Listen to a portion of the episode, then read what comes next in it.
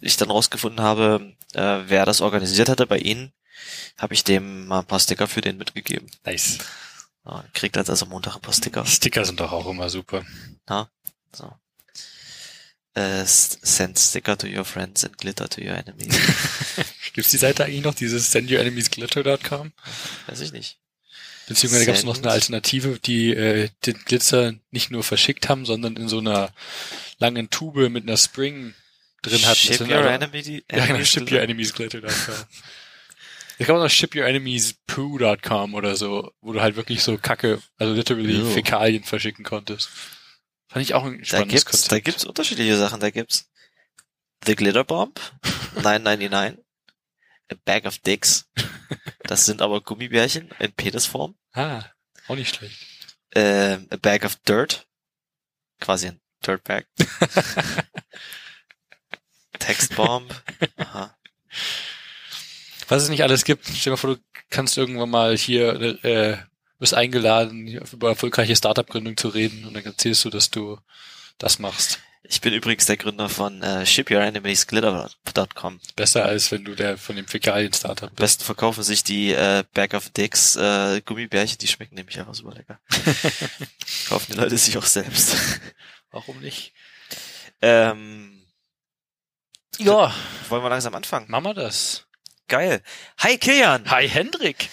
Du, ich glaube, wir müssen uns bei unseren Zuhörern entschuldigen. Ach, wieso das denn? Wir, wir haben relativ viele Kommentare auf die letzte Sendung bekommen. Die Leute haben einfach So- nichts verstanden. Sophie, ah, mh.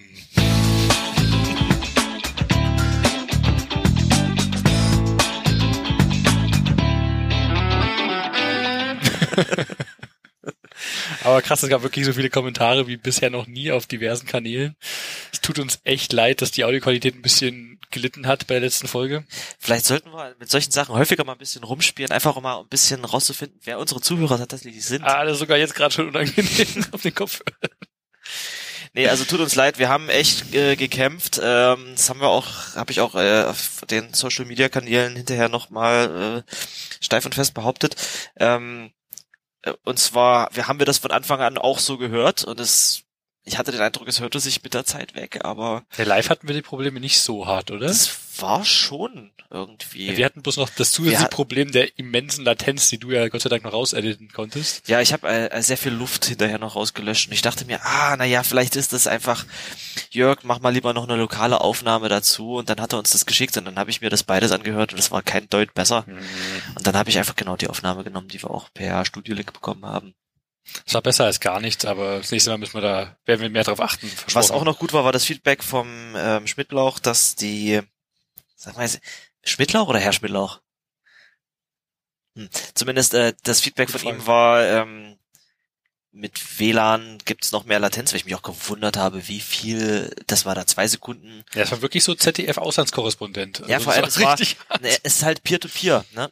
Ja, ja, Wir klar. hatten gleichzeitig noch äh, das ähm, WebRTC-basierte Kommunikationsprodukt, an dem ich arbeite, la laufen als Backup. Stimmt, wir hatten diverse Sachen laufen. Und das hatte nicht so eine Latenz.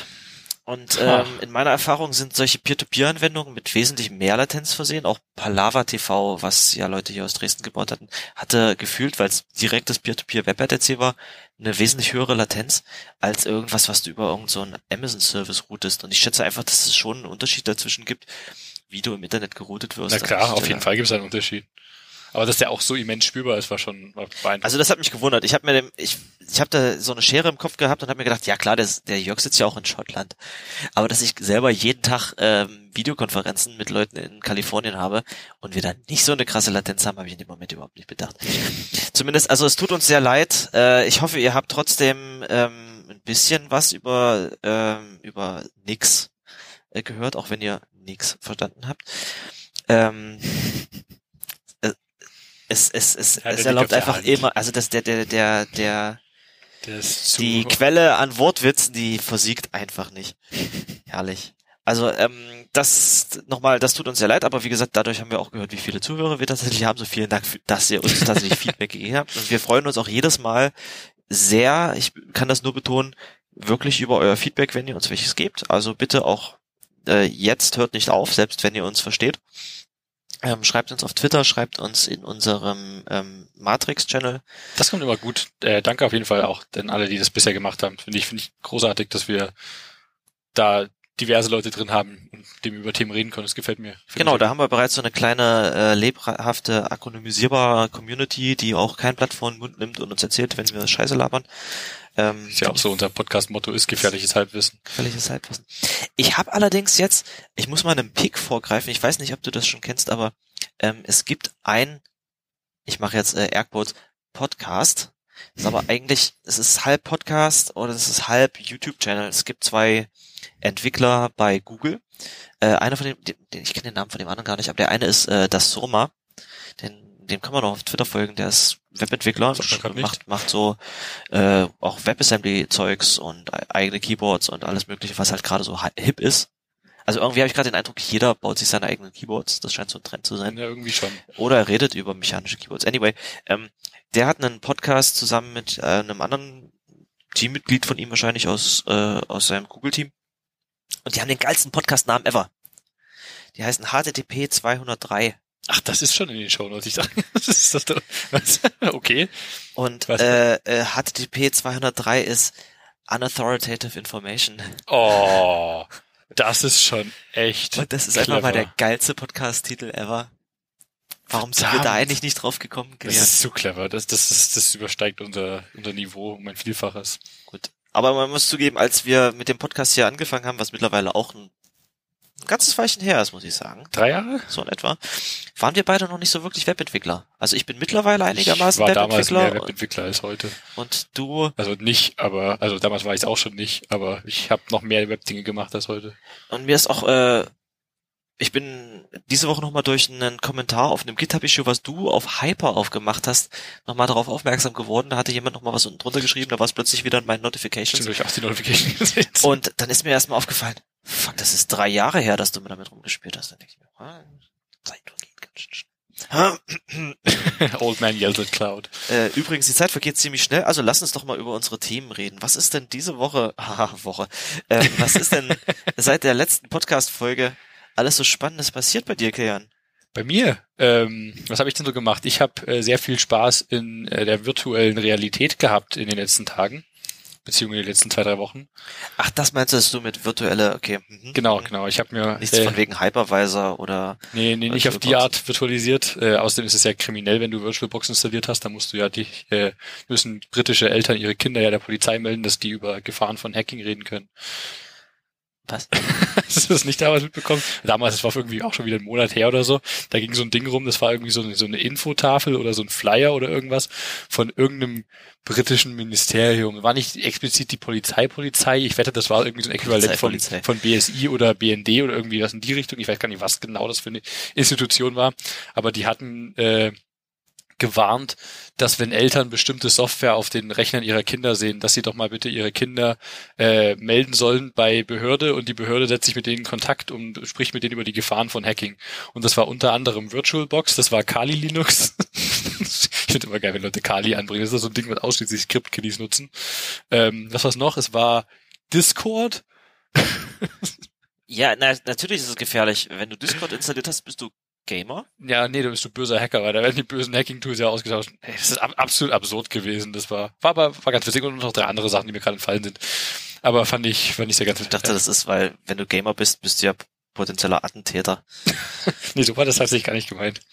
Nee, aber apropos Gaming, ich habe ähm, mit äh, mit einer VR-Brille Spaß gehabt. Uh. Habe ich mir mal äh, angelacht. Und äh, auch wenn ich mir sehr im Herzen wehtut, dass das Ding ein Facebook-Produkt ist mittlerweile. Ah, du hast ja die, wie heißt sie? Die Oculus Quest. Ich will auch gar keine Werbung für die machen.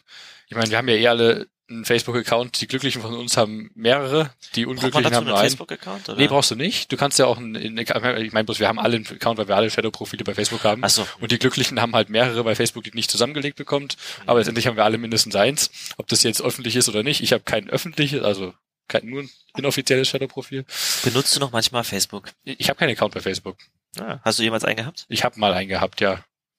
Ich glaube nämlich auch, dass also ich das ich vor Jahren gelöscht, nie wieder benutzen werde, um mit alten Blutfreunden Kontakt aufzunehmen. Lösch, lösch den Scheiß, das bringt ja eh nichts. den Scheiß einfach. Dann kriegen die zumindest mit, auch durch, durch fallende Zahlen, dass sie äh, an der Irrelevanz äh, landen, beziehungsweise die Menschen da eine Meinung zu haben.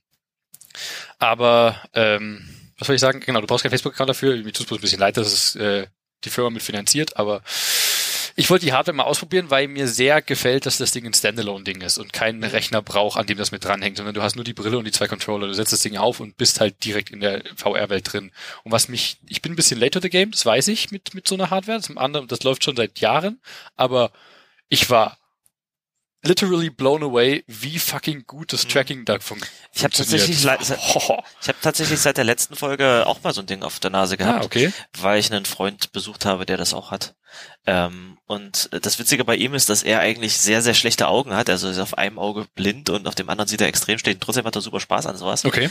Und äh, er hat sich halt so ein bisschen Platz in seinem Wohnzimmer gemacht. Ich weiß jetzt nicht, wie es bei dir aussieht, ob du dir so eine Es gibt Äh, keine dedizierte Nische. Es gibt einfach den Platz im Wohnzimmer, wo ich mir den Tisch ein bisschen beiseite schiebe, den Couchtisch und hm, Leider- könnte bei mir hier eigentlich bei dir passt das wunderbar. Du hast massiv Platz dafür. Außerdem hast du den geilen Vorteil, dass du den Teppich auf dem Boden hast, in der Mitte vom Zimmer und der auf allen Seiten endet, sprich du könntest mit den Füßen auch ertasten und Ah, das ist natürlich ein guter Punkt. aber ansonsten macht das die Brille ja sehr gut, in dem Sinne, dass du ähm, zum einen erstmal die, die Gegend erkannt wird, in der du bist, und dann halt direkt äh, erstmal so, ein- so ein Guardian-Area-Dings auf dem Boden malst. Und allein das funktionierte schon so gut, da war ich schon begeistert von der Hardware. Also das Geilste fand ich eigentlich, dass es diesen Übergang gemacht hat. Also wir machen ja mal überhaupt keine Werbung dafür, aber ähm, dass du durch den Raum gehst und dann plötzlich diese Holodeck-Kacheln vor dir auftauchen. Also du hast wirklich diese diese Matrix-Linien äh, von dem Bereich, in dem du dich Ach so, ja, ja, genau. Und du gehst ein bisschen rum und plötzlich äh, Wenn du die Nähe davon hast kommst, diese siehst du die virtuelle, Wände, genau. diese virtuelle Grenze, wo du weißt, ah ja, hier ist safe. Das Weil ist es gibt gut. nichts Schlimmeres, als so ein Ding auf den Augen zu haben, vielleicht noch was auf den Ohren zu haben und absolut ausgeliefert zu sein, weil dir plötzlich irgendeiner dich anrempelt oder du gegen irgendwas gegenläufst oder mit dem Fuß gegen irgendwas gegentrittst. Was übrigens sehr viel Spaß macht, ist, wenn du die Controller in der Hand hast, die haben so, so einen Strick dran, den du, also ein Bändel, mit dem du die am Arm sichern kannst, dass du die nicht durch die Kante wirfst. Mhm. Wenn du das nicht äh, an deinen Arm machst, weil du denkst, du wirfst deine Arme jetzt gerade nicht durch die Kante und du bist in der VR-Welt und plötzlich zieht's deinen Arm runter, weil eine Katze dieses Bändel gesehen hat. Ich wollte, ich wollte gerade fragen, wie vereinbart man sowas mit Katzen? Weil die laufen ja trotzdem Das da geht ganz gut in dem Sinne, dass du nicht viel durch die Gegend rennst äh, in der VR-Welt. Du bewegst dich physisch wenig, eigentlich Mhm. bewegt sich hauptsächlich dein Oberkörper. Manchmal gehst du so einen Schritt zur Seite und dann, dann trampelst du nicht rum, sondern bewegst dich, also du schaffst quasi mit deinen Füßen zur Seite und wenn da eine Katze sein sollte zufällig, dann trittst du die nicht weg, sondern du spürst, dass die da ist. Also es ist eigentlich kein So. Problem. Ähm, bloß witzig, wenn die Katze halt das Bändel sieht und, und mit dir spielen möchte und dieses dein, dein Arm plötzlich, ohne dass du was mitbekommen hast, so nach unten zerrt. Oh, what the fuck war das jetzt? Aber die äh, Beat Saber Spiel macht tierisch Spaß, habe ich gelernt. Ah ja, genau. Das ist richtig, das ist ein witziges Spiel. Richtig, richtig geil. Unsere Kollegen in dem Büro in Karlsruhe haben sich so eine große, ähm, so eine so eine grüne Hölle gebaut. Uh. Ja, so eine Greenscreen-Raumgeschichte. und da haben sie richtig dieses Setup gehabt, dass du dann von hinten auch noch gefilmt wirst und Oh, virtuell nice. da rein projiziert wirst. Habe ich Videos, wie ich äh, dieses Lightsaber-Spiel Man spiele. sieht die auf YouTube. Ich frage mich mal, wie die Leute das machen. Also, du musst ja irgendwie ein Greenscreen-Raum Ja, ja, Setup genau. haben mit Kamera hinten. Ja. Und Und da gibt's auch ein schönes Video von meinem Chef, wie er sich das Ding aufsetzt und die Musik hört und dann irgendwie anfängt rumzufriemeln und dann kommt von hinten einer an, weil er noch nicht auf diesen Punkten steht, wo es am besten äh, getrackt werden kann Mhm. und die dann so, so vorsichtig irgendwie so ein Stückchen nach vorne schiebt und er dann anfängt zu spielen. Das ist total putzig. Das muss ich mal aus unserem Slack raussuchen. Sehr witzig. Ja, ich, ich bin, wie gesagt, äh, stark äh, begeistert von, was die Hardware da hergibt. Mal abgesehen davon, was das für Hardware genau ist, was wir da aktuell schon an, an Tracking hinkriegen und wie stabil das Head-Tracking und das, äh, das Arm-Tracking läuft, ist, ist beeindruckend. Das habe ich nicht erwartet. Ich dachte, das wäre noch viel frickeliger, als es wäre. Und Ja, also ich meine, ich meine, wenn du drüber nachdenkst, ähm, solche solche Motion Tracker gibt's ja seit der seit der Nintendo Wii eigentlich. ja, aber das war noch auf einem ganz das anderen Level. ist, das ist zehn Jahre noch. Gut, das war mehr als zehn Jahre her, oder? Die Wii gibt's seit fast 20 Jahren oder so. Nee, nee, nee, nee, nee, Quatsch. Na, so gab's lange nicht gibt's die Wii nicht. Die Wii gibt's, ähm, Gab's seit- zeitgleich mit der ersten Xbox sogar? nee, Quatsch. So, warte, jetzt haben wir natürlich Die hier Xbox- unauthoritative information Nee, also das, das, die, die Xbox gibt's 100 pro schon ein gutes Stück länger. Ich weiß noch, boah, immer diese komischen Familienstory. Mein Onkel hatte sich damals die Xbox äh, zugelegt und wir hatten irgendwann ganz spät mal eine Wii gekauft. Das war mindestens gefühlt zehn Jahre später. Nintendo Wii gibt's seit 2006. Ja, Das ist, das ist länger als ich gedacht gerade. das ist 14 Jahre. Aber das ist 100 pro- äh, Also, also so Tracking, Tracking von solchen Sachen im Raum ist mittlerweile offenbar ein gelöstes Problem. Einigermaßen. Ja, aber auch, dass du deine, die, die ähm, okay, die Xbox gibt seit 2001, fünf Jahre Unterschied. Genau. Na gut, ich hätte einen größeren Unterschied erwartet. Also was, worauf ich als nächstes warte bei diesen Spielen, ist eigentlich, dass du ähm, Multiplayer machen kannst. Ich weiß, weiß nicht, ob es das nicht vielleicht sogar schon gibt, aber dass du zwei solche Brillen aufsetzt und die Leute, die sich gegenseitig tracken und dir dann einen Avatar in den Raum projizieren. Das ist wahrscheinlich. Da das, gibt's schon Anwendungen für. Es das gibt VR-Chat zum Beispiel. Was Ja. ich sehr witzig finde, es gibt so Dinge, da kannst du dich gemeinsam mit deinen Freunden in den Kinosaal setzen und eigene Videos schauen. Hm, Finde ich, stimmt. finde ich, also das, das wirkt erstmal mega dumm von der Idee her. Ich, ich war sehr skeptisch, aber ich habe es einmal ausprobiert. Es ist so, es war gar nicht so dämlich, wie ich dachte. Ja, ja, Es tatsächlich hat es was. auf jeden Fall. Hm. Gut. Also äh, beenden wir mal den Werbeblock. Ich überlege jetzt auch, ob ich mir vielleicht so ein Ding holen sollte, aber es ist schon ganz schön teuer. Ne? Lassen wir das also mal sein. Ist auf jeden Fall eine spaßige Spielerei. Geiler Scheiß, geiler Scheiß. Ich habe auch so ein bisschen mit Sachen bei mir zu Hause rumgespielt, nachdem da Jörg in letzter, ich weiß nicht, ob ihr das verstanden habt, aber wir hatten so also irgendwie zwischendurch kurz drüber geredet. Ich habe mir noch ein bisschen verstanden. Da hat er halt erzählt, dass er sich so einen Home Assistant hingestellt hatte. Und ich dachte mir, Home Assistant, das muss ich mal ausprobieren. Ich mach mal hier kurz Home Assistant Chaptermark. ist die, die diese Plattform für Heimautomatisierung, wo du Plugins und alle mögliche reinwerfen kannst. Genau, oder? also was ich ja irgendwann mal gemacht hatte, ist, dass ich mir hier Lampen von Ikea gekauft habe und dann hinterher festgestellt habe, war Zigbee und Zigbee ist nicht das gleiche und dann wollte ich mir auf einem Raspberry Pi dieses Mozilla IoT Gateway einrichten und habe festgestellt, ja, das kann mit dem Ikea Zeugs gar nicht super. Jetzt habe ich mich bekauft und habe irgendwas, was nicht zusammengeht. Dann habe ich mir von Dresden Elektronik, das gibt's tatsächlich, Was ist das denn? das ist eine Firma, die macht so Fernsteuertechnik oder sowas. Gibt so einen USB-Zigbee-Adapter. Der steuert sich richtig toll. Der hat nämlich ein REST-Interface. Da musst du einen Treiber haben und dann hast du eine Web-Oberfläche dazu. Das kannst du auch noch irgendwie anschließen. Aber zumindest habe ich irgendwann gedacht, äh, weißt du, das mit dem IoT ist auch eigentlich Quatsch. Das ist so viel Frickelei, das muss ich mir nicht antun. Und dann ähm, hat Jörg davon erzählt und dachte mir, ja stimmt ja, äh, Home Assistant gibt's auch noch. Das ist einfach so ein so, eine, so ein Tool gibt's auch als äh, Raspberry Pi Image, läuft dann auch ein Webservice. Dann habe ich einen alten Raspberry Pi rausgekramt, das hat man draufgeschmissen. Hab gesehen, ah, unter den Extensions gibt's auch für das IKEA Lichter Gateway äh, eine Schnittstelle. Die, hat- es hat also doch eine API. Ich hatte sie bloß damals nicht gefunden. Und ähm, dann habe ich da meine ganzen Geräte draufgeschmissen und es unterstützt meine, ich habe noch zwei alte so Fritzbox ähm, Powerline-Adapter, die du auch einfach als Schalter nehmen kannst. Die sind also Okay. jetzt mit in meinem WLAN drin, damit kann ich zwei Lampen steuern. Dann kannst du meine ganzen ähm, IKEA-Lampen besser steuern als die IKEA-App dazu, weil, weil du tatsächlich sagen kannst, speicher mal dieses Profil insgesamt pro, nicht nur pro Gerät, sondern pro Gruppe von Geräten und kannst sie zusammenfassen. Okay. Das ist ziemlich nice. Ja, und jetzt habe ich da so ein paar Profile reingeschmissen und ich habe mit Mühe und Not programmiert bekommen, dass morgens um äh, um halb sieben oder um halb acht mein mein mein Licht in der Early Morning Szene angeht und um neun, wenn ich das Haus verlassen habe, wieder ausgeht. Das programmierst du allerdings irgendwie durch Klicken und Konfigurieren. Das ist Mhm. nicht nicht super schön und wenn es wenn du kannst auch es gibt auch eine Textform, aber das ist YAML. Das ist alles in einer YAML-Config irgendwie Das ist äh, unterschiedliche YAML-Konfigen. Es Okay. geht, es geht auch besser. Ich habe dann irgendwann aufgehört damit, äh, das noch krasser zu betreiben. Aber da geht noch einiges. Also ich habe auch schon mal ein bisschen auf Twitter rumgefragt, ob vielleicht mal jemand äh, für ein Interview zur Verfügung stehen würde. Ähm, ein Kollege von mir zum Beispiel sagt, ja, ich habe hier, ich, ich, ich mache so Sachen wie, ich bestelle mir äh, Feuchtigkeitssensoren bei Alibaba oder irgendwelche Bewegungssensoren und darauf reagiert meine Wohnung. Ähm, und das, die, das, die Sachen sprechen teilweise, also wenn du solche, solche ähm, Blenden an Fenstern hast, die automatisch hoch und runter gehen, die sprechen dann halt über MQTT miteinander. Warum nicht? Das, pff, okay, also da geht noch einiges mehr. Ich habe dann irgendwann aufgehört, dass ich, mir reicht's, wenn ich meine Lichter steuern kann. Der Rest ist Quark.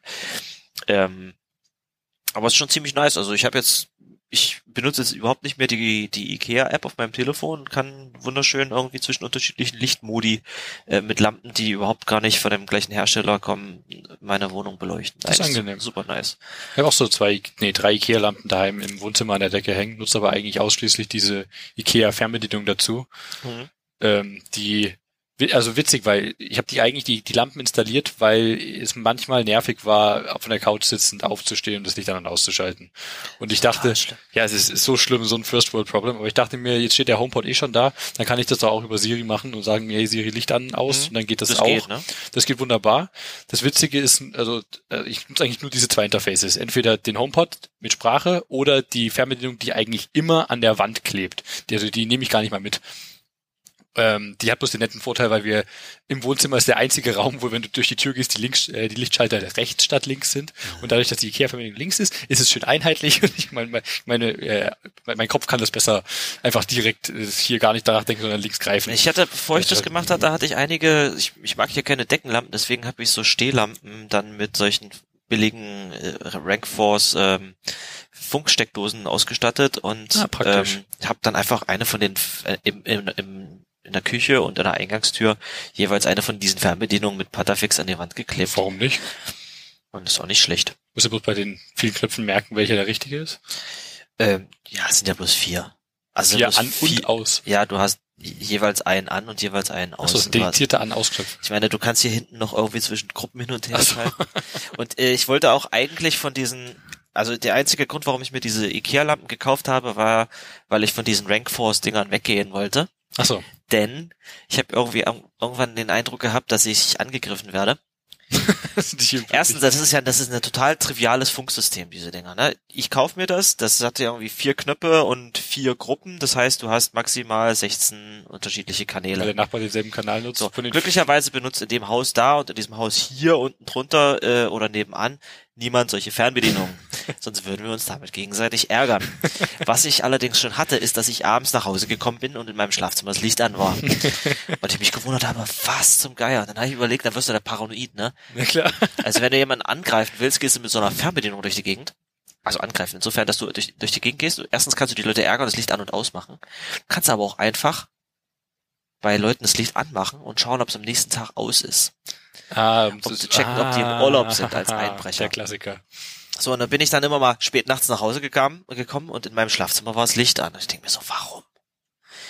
Bis mir irgendwann mal, als ich Montagmorgens relativ früh aufgewacht bin, aufgefallen ist, dass irgendwie mein Schlafzimmerlicht angeht, wenn gerade das Müllauto draußen vorbeifährt.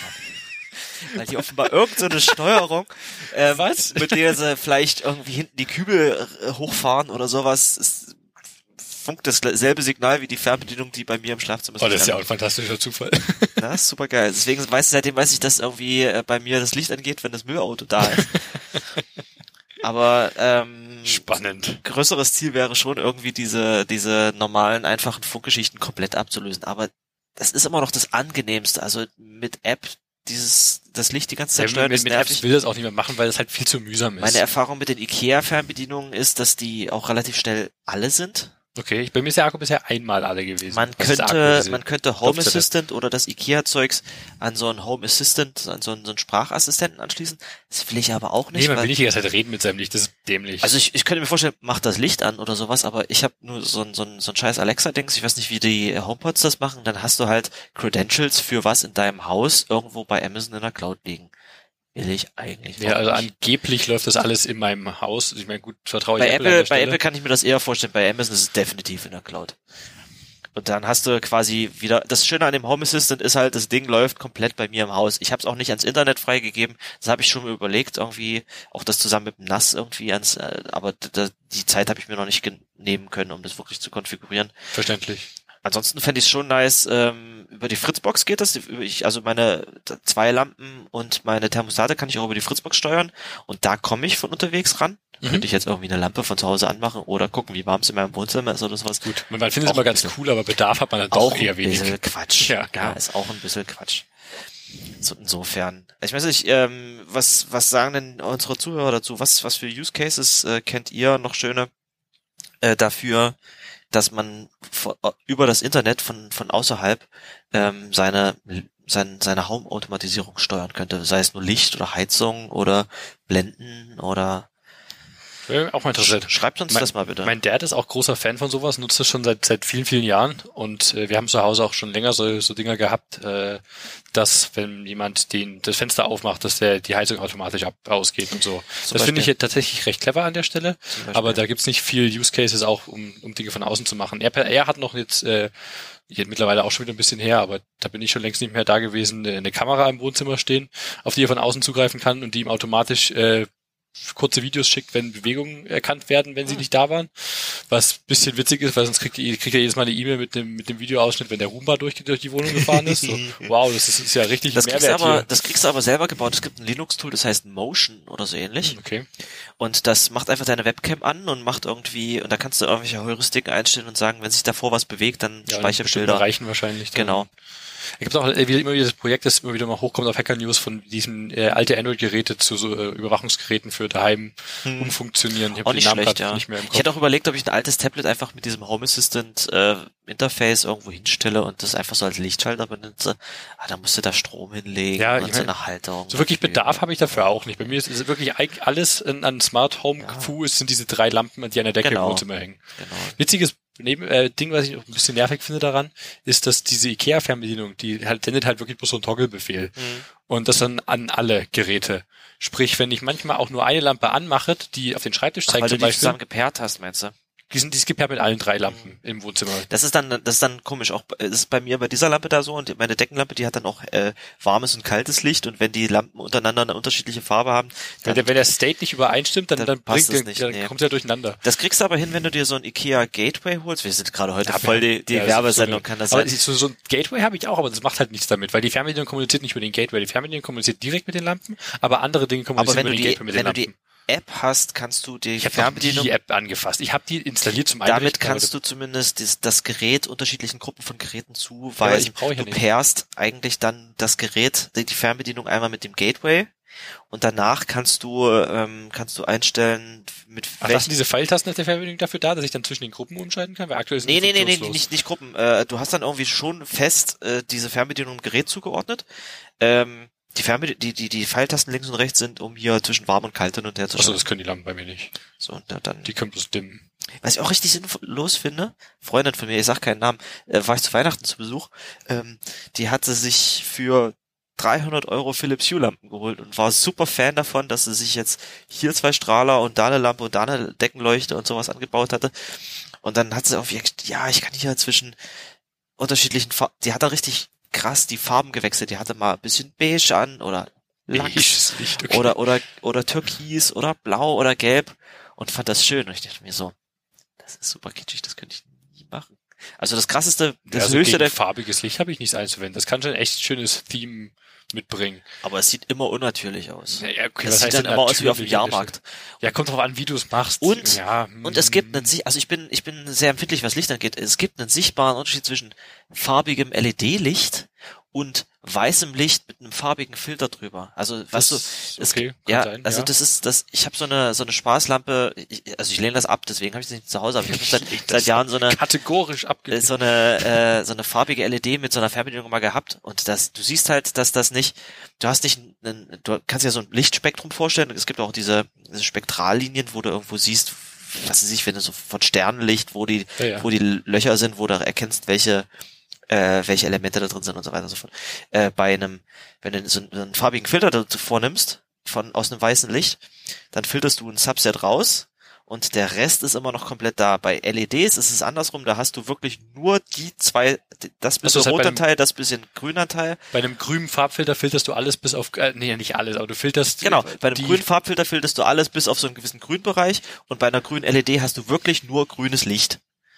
Und das macht einen wesentlich, eine wesentlich härtere Kante. Dadurch verändern sich Okay. Farben von Gegenständen, die du beleuchtest. Interessant. Viel krasser. Und das, also, das kann man schön finden. Ich find's nicht schön. Was noch dazu kommt, ist, dass die meisten LED-Lampen irgendwie so subtil flackern. Das merke ich irgendwie auch. Da bin ich auch irgendwie Ja, es gibt die Dinger, die, die mehr flackern als andere, das stimmt. Aber also ich habe hier unten diese, Li also nochmal was, wo, was natürlich jetzt nichts für unsere Zuhörer ist, aber ich habe hier diese hornalte Lichterkette am Rand liegen, die so ein bisschen subtil ist, die wird auch immer kaputter. sie, für ich meine, ihr könnt es nicht sehen gerade, aber die leuchtet im, also die, die soll nur gelb leuchten, Es ich sollte mal weiß leuchten, aber es sind auch schon so einige rote Lampen und so Einige. einige schwarze Lampen dabei. gefühlt ein Und die hatte ich, die hatte ich immer ersetzt. Ich, ich fand das einfach schön, so ein, so ein ähm, Ambient Light am- auf Bodenhöhe zu haben, gerade weil es hier an der Wand definitiv. entlang geht. Ähm, ist nur mit dem Ding leider nicht mehr gegeben. Dann habe ich mal einen Ersatz gekauft dafür. Es gibt das Ding hier ist halt 15 Jahre alt. Das habe ich irgendwann mal bei meinen Eltern aus dem Keller geklaut. Das war so eine Außen so alt wie Wii. Mhm. Krass. Und ähm, das gibt es nur noch mit LED. Das hier sind irgendwelche kleinen konventionellen Birnen. Und die LED-Sachen, die strahlen nicht rundum, die strahlen in eine Richtung. Das heißt, du hast diesen Schlauch und das strahlt mal nach da und mal nach da. Das ist ja dumm.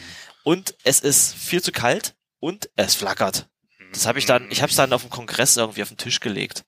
Da habe ich es um, um den Tisch drumherum gelegt und dann war es irgendwie zwei Tage später war es auch schon die Hälfte von dieser äh, von dieser Leiste kaputt, weil es irgendwie durchs Knicken irgendwie gebrochen ist. Die LED-Leisten, die ich in meine Tasche gebastelt hatte für den Kongress, das, was da wunderbar funktioniert hatte, mit der Powerbank in der Tasche drin, äh, die sind leider auch wieder kaputt gegangen.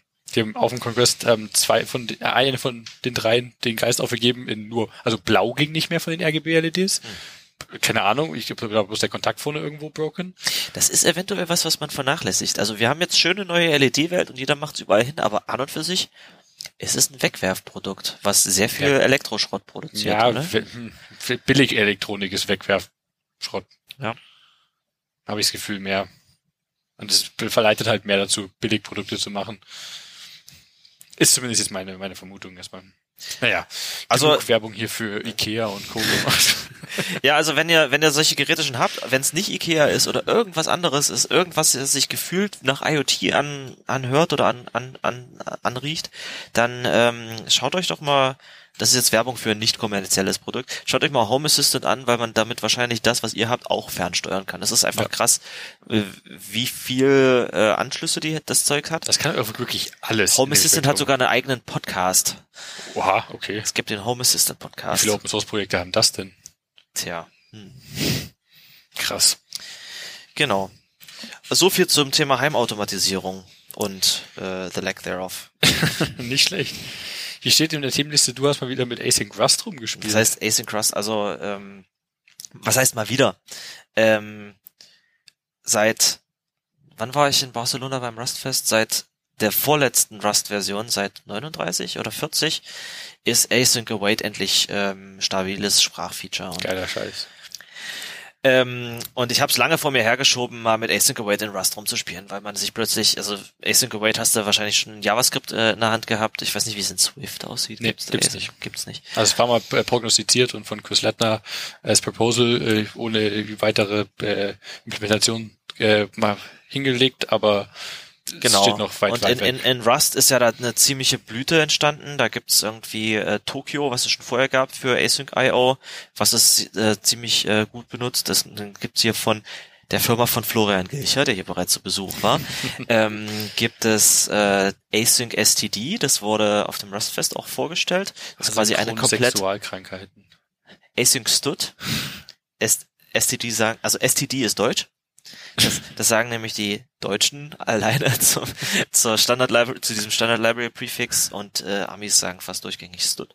Also es gibt? As Async Stud. Niemand Damit, sagt doch Stud. doch, Was? ja. So, Stud Shared Pointer. Oder? Was? Ja, doch. Stud. Nein. Weil STD klingt nach äh, ja gut. STD sagt doch, aber ich, ich, ich Leute sagen doch Standard oder so, Standard out, Standard in, Hm. STD in. Anyway, es gibt äh, es Ja, gibt nee, einige, es gibt da einige Okay, Projekte, dass okay. das das Spannende an dem Thema ist oder das, das was es ein bisschen kompliziert macht, ist, dass du halt deinen eigenen Executor äh, mitbringen musst oder haben musst. Der ist halt nicht Teil der Sprache. In JavaScript sagst du einfach äh, Promise und es geht los. Ähm, oder du sagst einfach await something und es geht los. In in Rust konfigurierst du ähm, solche Continuation Chains mit, kannst du entweder auch mit then aneinander chain oder du hast Async Functions, wo du await benutzen kannst. Und die kannst du dann als Block, und es gibt demnächst hoffentlich auch, das ist noch nicht fertig, ähm, Async ähm, Closures, aber die musst du dann quasi als Task in einem Executor ausführen. Okay. Das geht. das kannst du halt entweder manuell machen, machst du häufig nicht manuell, was viele von den Frameworks, die Exekutoren mitbringen. Ähm, Actix ist eins, Async Stud ist eins, ähm, Tokyo ist eins. Was die machen, ist, dass die dir ein, äh, ein Main-Makro mitbringen. Das heißt, du kannst bei Tokyo äh, oder bei Async Stud kannst du äh, Tokyo Main oder Async Main als Annotation an deine Main-Funktion ranschreiben. Und dann hast du plötzlich, ist, dann erzeugt das für dich eine andere Main-Funktion und deine Main-Funktion wird dann darin aufgeführt. Das nimmt dir einfach so ein ganzes Stück Boilerplate weg, wo du sagst, erzeugt mir einen Executor und schmeißt da die erste Task rein. Spannend. Das heißt, deine Main-Funktion ist bereits eine Async-Funktion und du kannst da drin äh, direkt Zeugs machen. Und ich habe damit so ein bisschen, ich habe noch nicht viel gemacht. Ähm, aber ich habe es endlich mal, ich hatte, ich bin ein bisschen auf die Fresse geflogen, weil ich äh, bei dem äh, Rust Meetup im November endlich mal mit Leuten drüber reden wollte. Und dann war's, ach, das ist im November war ich auch in Barcelona, genau. Ähm, und da waren die Leute, die da zu Besuch waren, kannten sich teilweise besser aus. Und jetzt habe ich endlich mal ein kleines Projekt gemacht, wo ich äh, Async Await in Rust verwendet habe. Und es ist ziemlich, äh, wenn man angefangen hat damit, ist es eigentlich ziemlich nice, wenn man äh, vor allem sich mit Exekutoren und sowas schon ein bisschen auseinandergesetzt hat. Man muss sich halt, man muss plötzlich Begriffe kennen, die man in JavaScript nicht kennt. Das klingt nach einer bisschen größeren Hürde als in anderen Sprachen, wo es das Konzept gibt, auf jeden Fall. Ja, dadurch, dass es halt, es gibt quasi Coroutines in der Sprache, aber, oder, also als Async-Funktion, mhm. ähm, aber derjenige, der diese Tasks, die du dann aufbaust, für dich ausführt, der wird dir von der Sprache nicht als ähm, intrinsic mitgegeben, sondern das ist einfach, du kannst so eine Task konfigurieren und wenn du auf einem auf einer Async-Funktion beim Ausführen nicht await sagst, dann wird die halt nicht ausgeführt. Und das, ähm, das muss halt plötzlich lernen. Krass. Ähm, ja, es ist wahrscheinlich wieder ein bisschen zu tief für einen Podcast. Aber wie gesagt, ich kenne mich auch nicht, ich kenne mich auch noch nicht super mit damit aus, aber ich hatte, ich hatte letzte Woche ähm, einen Workshop bei mir auf Arbeit gemacht. Ähm, Rust for Beginners und der zweite Teil war Just Enough Rust to be Dangerous. ähm, da habe ich einfach die, für den ersten Teil habe ich einfach die Slides von Rust Bridge verwendet. Das ist auch so eine kleine Community, die sich darauf spezialisiert, Rust zu unterrichten. Es waren sehr gute Slides. Die habe ich ein bisschen aufgebohrt, weil ich wusste, dass ich diese, diesen Vortrag vornehmlich vor C++-Entwicklern äh, halten werde, habe ich ein paar Grundlagen rausgeschmissen und noch ein paar äh, Higher-Level-Sachen oder ein bisschen tiefere Sachen mit, mit reingenommen. Da wollte ich ursprünglich die ersten drei Stunden vormittags und die zweiten drei Stunden nachmittags machen. Ähm, mussten dann allerdings, weil wir einen Termin hatten, nachmittags, der spontan reinkam, irgendwie den zweiten Teil verschieben. Ähm, und es war auch ganz gut, weil die Leute haben nach den ersten drei Stunden so, schon so ein bisschen geächtzt. Ähm, und das hat, das hat, das hat super Spaß gemacht. Da habe ich aber zum Beispiel Async Await komplett ausgespart, weil es einfach nochmal ein ganz anderes Fass Auf aufgemacht hat. Ähm, und für, wenn, wenn ihr mal Lust habt, mit, mit Rust rumzuspielen und euch die ähm, Fingerspitze zu machen, es gibt Rustlinks. Das war ein schönes Projekt, was ich den Leuten so als Übung gegeben habe. Das war richtig, auch aus der Rust Bridge Community gab es das dazu. Ähm, das ist ein Projekt, also es ist wie Exorcism quasi. Du hast so einen kleinen Watcher, den du startest und der versucht alle Exercises zu kompilieren. Die kompilieren aber alle nicht. Und dann musst du halt der Reihe nach irgendwelche kleinen Fehler in irgendwelchen kleinen Programmen beheben. Und das äh, führt einen eigentlich durch einige äh, Ecken der Sprache, die man dadurch ganz gut äh, ausprobieren kann. Und es, das, das Wichtigste, was ich hinterher erst festgestellt habe, ist, dass man, wenn man Leuten eine neue Sprache beibringen möchte, dann muss man nicht unbedingt die Sprache selber vermitteln, sondern alles andere. Also das Wichtigste, was ich worauf ich hingewiesen habe, oder wo die Leute gesagt haben, es ist gut, dass du das gesagt hast, war, ähm, es gibt eine umfangreiche Standardbibliotheksdokumentation, die liegt dort. Dort steht auch alles drinne, was man rundum braucht. Modul-Level-Dokumentation in Rust erklärt dir sogar, was der Unterschied zwischen einer List und einem Deck ist oder wie Hashmaps und B-Tree-Maps und so sich verhalten mit sehr viel Fließtext. Gibt seit kurzem auch eine schöne Vanity-Domain, std.rs leitet einen direkt ähm, zur Standard Library Dokumentation um.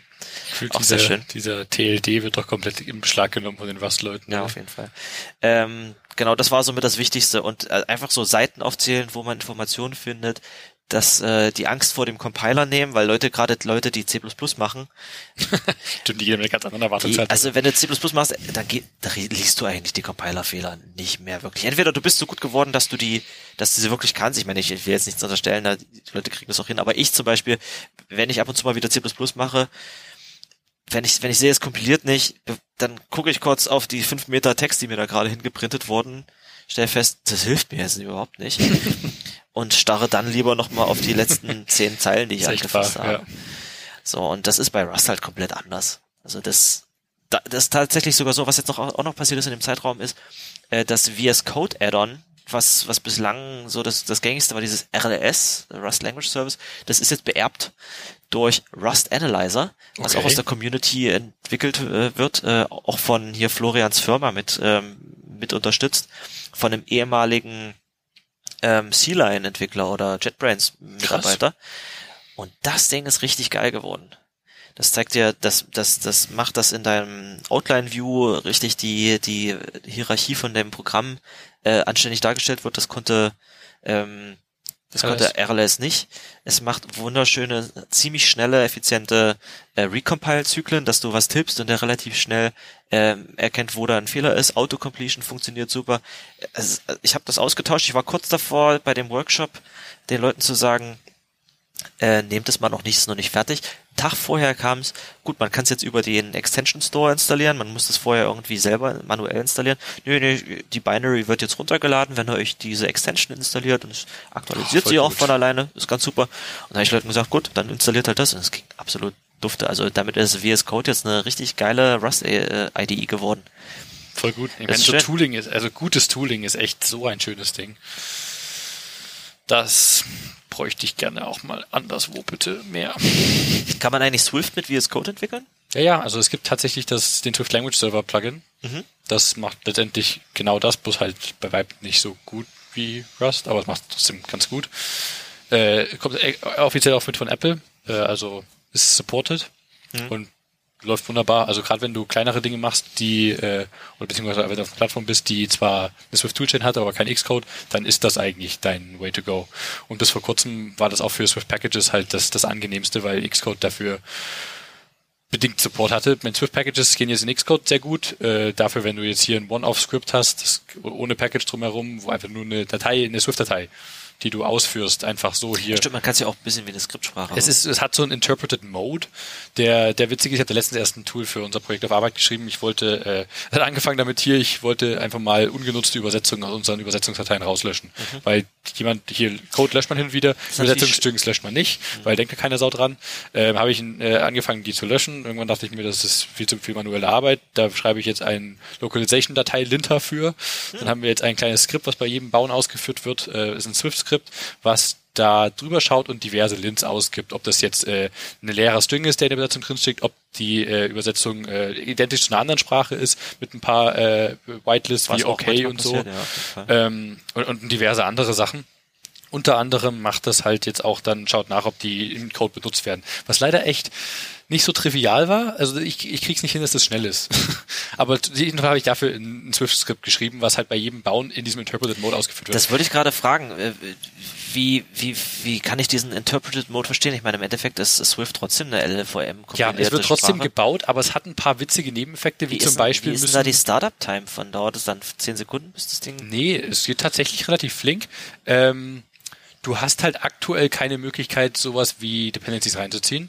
Da gibt's zwei Workarounds für. Der eine Workaround ist, äh, ein Projekt namens Swift Shell zu benutzen, was dann on the fly quasi daraus ein Package macht, die Dependencies reinzieht, die oben als äh, am Import-Statement über einen Kommentar einfach mit steht dahinter, wo kommt das Package her. Da kannst du einfach zum Beispiel, du hast einen Import-Package-Name, mhm. dahinter Kommentar und dann einfach nur ein GitHub-Username, add Username. Mhm. Und dann äh, ist halt die einfachste Syntax davon, dann schaut er halt, ah, das, äh, der, das ist ein Ad-Zeichen, muss GitHub sein, Username slash der Import und holt sich davon die letzte Version Version, was ziemlich schicke für den einfachsten Case-Syntax ist, aber und da gibt es natürlich komplexere Möglichkeiten, um alles abzudecken. Das ist der eine Workaround.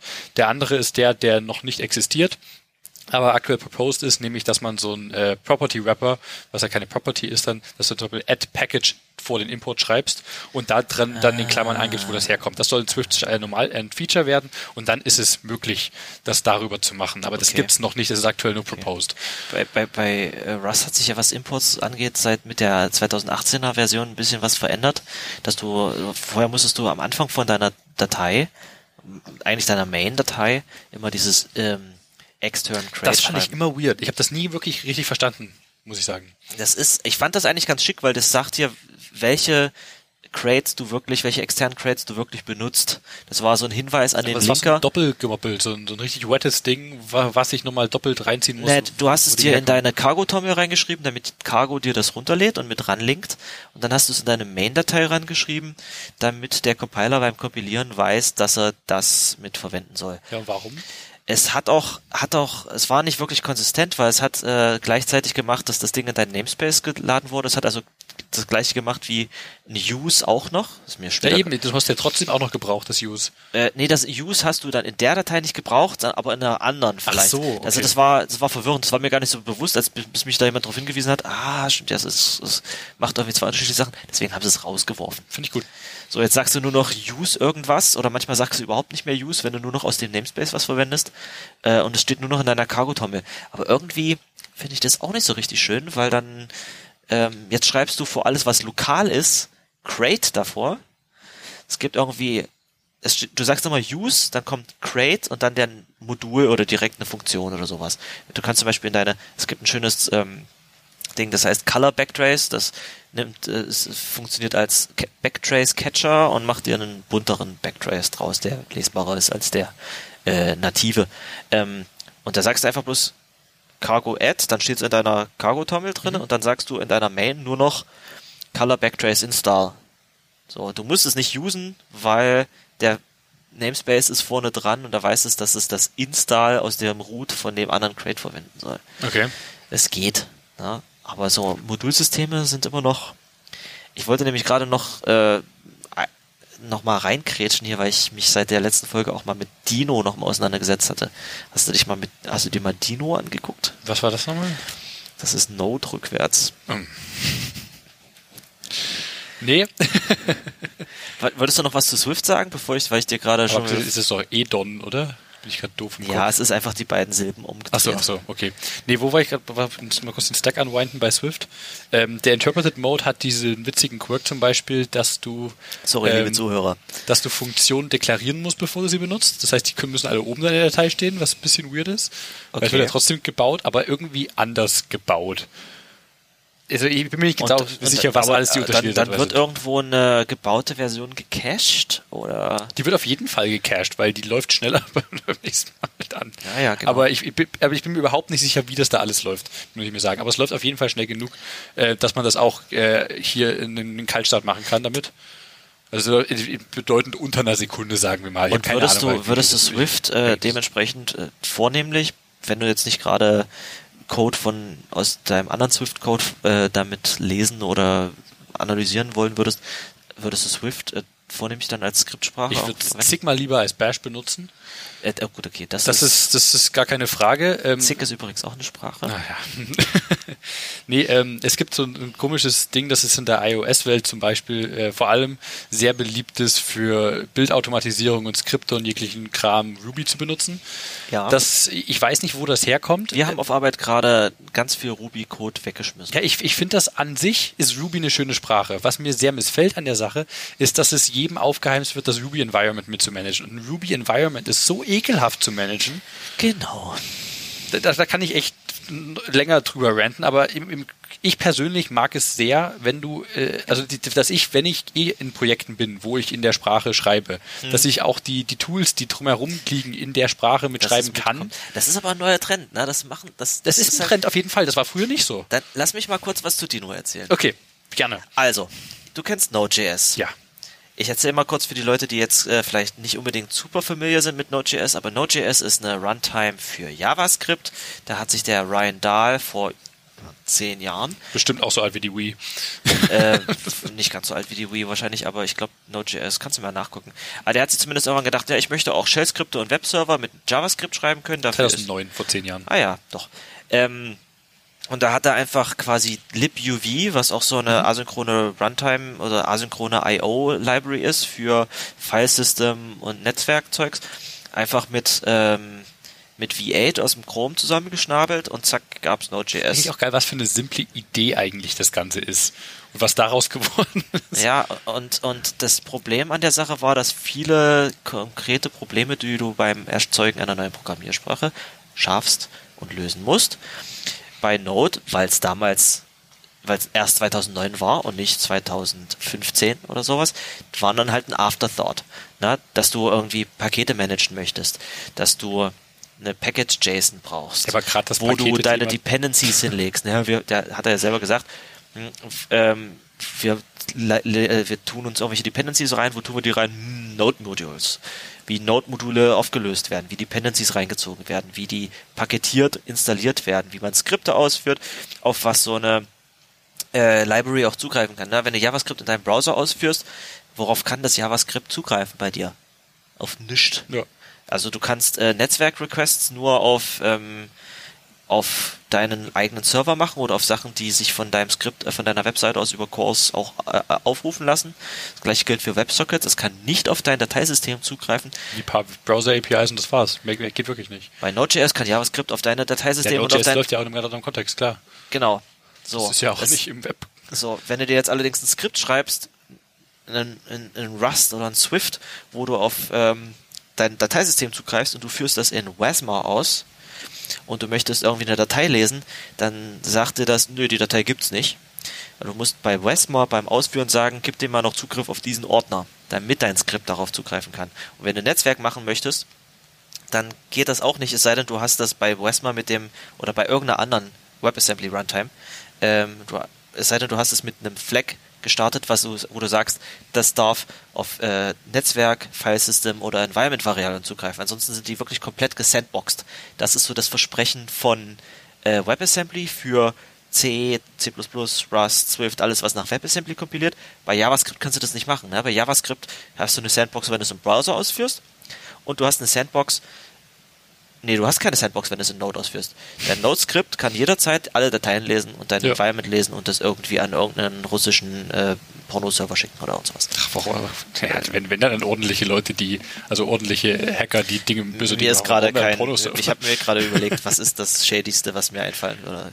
Anyway, so und äh, irgendwie hat sich auch Ryan Dahl, der vor elf Jahren Node.js entwickelt hat, gedacht, ja, eigentlich haben wir da eine ganze Menge Mist gemacht und der hat da irgendwie auf der JSCon vor anderthalb Jahren einen Vortrag gehalten, meine 10 Things that I regret about Node.js und seitdem arbeitet er an Dino.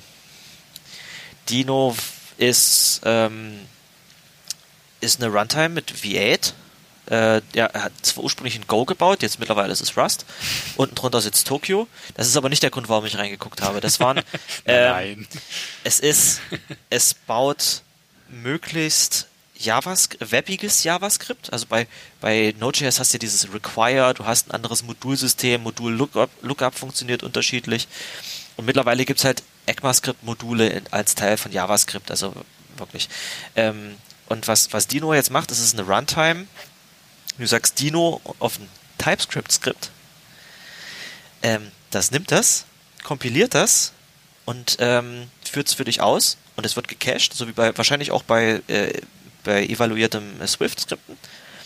Ähm, das heißt, du sagst äh, Dino mein TypeScript, also Ty- TypeScript ist auch die native Sprache von Dino. Geil. Sehr geil. Ähm, dann kompiliert es das beim zweiten Mal ist es schneller, weil es das irgendwo cached. Und das Witzige ist jetzt, wie Dino mit Dependencies umgeht.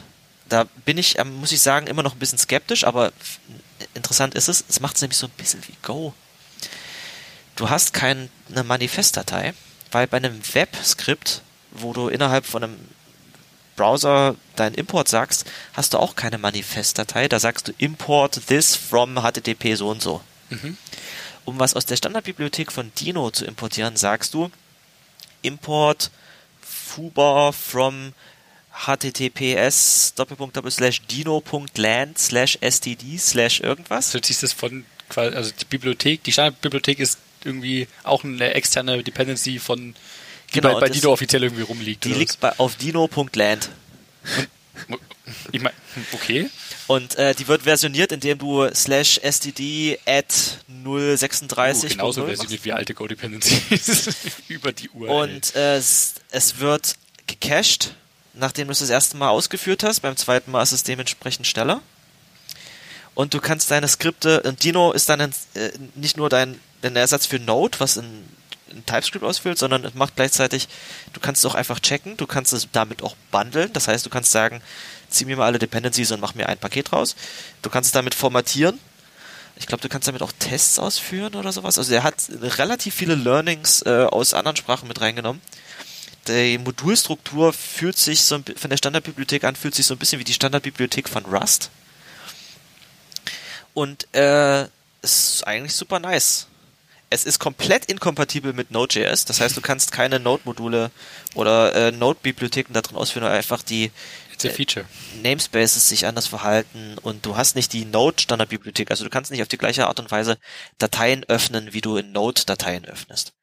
Übrigens, du kannst auch keine Dateien öffnen, es sei denn, du sagst Dino und dann gibst einen Fleck an, wo du erlaubst, dass er auf deinen, äh, auf diese Verzeichnisstruktur zugreifen kann. Du könntest also Bildskripte äh, irgendwie damit bauen, die wirklich nur auf deinen Ordner zugreifen können und nicht irgendwie dein, Das ist cool. ja, Das ist echt schick.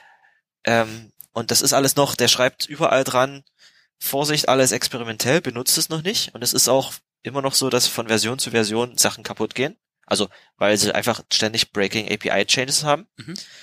Ähm, aber ich finde es eigentlich ziemlich, äh, ziemlich spannend. Äh, der Dino hat ja auch selber, äh, das ist auch eine witzige Geschichte, Dino hat selber den TypeScript-Compiler eingebaut, muss es, ja. Wie hat's das gemacht? Es nimmt den TypeScript-Compiler-Code, parst den, ja, äh, oder kompi kompiliert den, um es auszuführen, speichert dann aber das, was es da erzeugt hat, das Kompilat, äh, als, ähm, das heißt V8 Snapshot. Das heißt, wenn das V8 dieses, den TypeScript-Compiler einmal im Speicher hat, um ihn auszuführen, kannst du diesen Zustand einfach irgendwo hinlegen und damit kommt quasi Dino vor äh, konfiguriert mit. Das heißt, äh, die Startup-Time ist dadurch extrem viel schneller. Und das kannst du auch mit deinen eigenen Skripten machen. Das heißt, du kannst sagen, ich schreibe ein Skript äh, und du kannst es zusammen mit Dino als V8-Snapshots ähm, ähm, shippen. Das heißt, du, du sparst dir diese, diese höhere Startup-Time von, von JavaScript parsen und ausführen. Also, das macht also auch so ein bisschen, dadurch, dass du jetzt streng typisiertes TypeScript hast und es als Snapshot speicherst, macht es aus JavaScript so eine eigentlich halb kompilierte Sprache, weil du nicht wirklich das Skript mehr Das evaluierst. stimmt, ja, ja.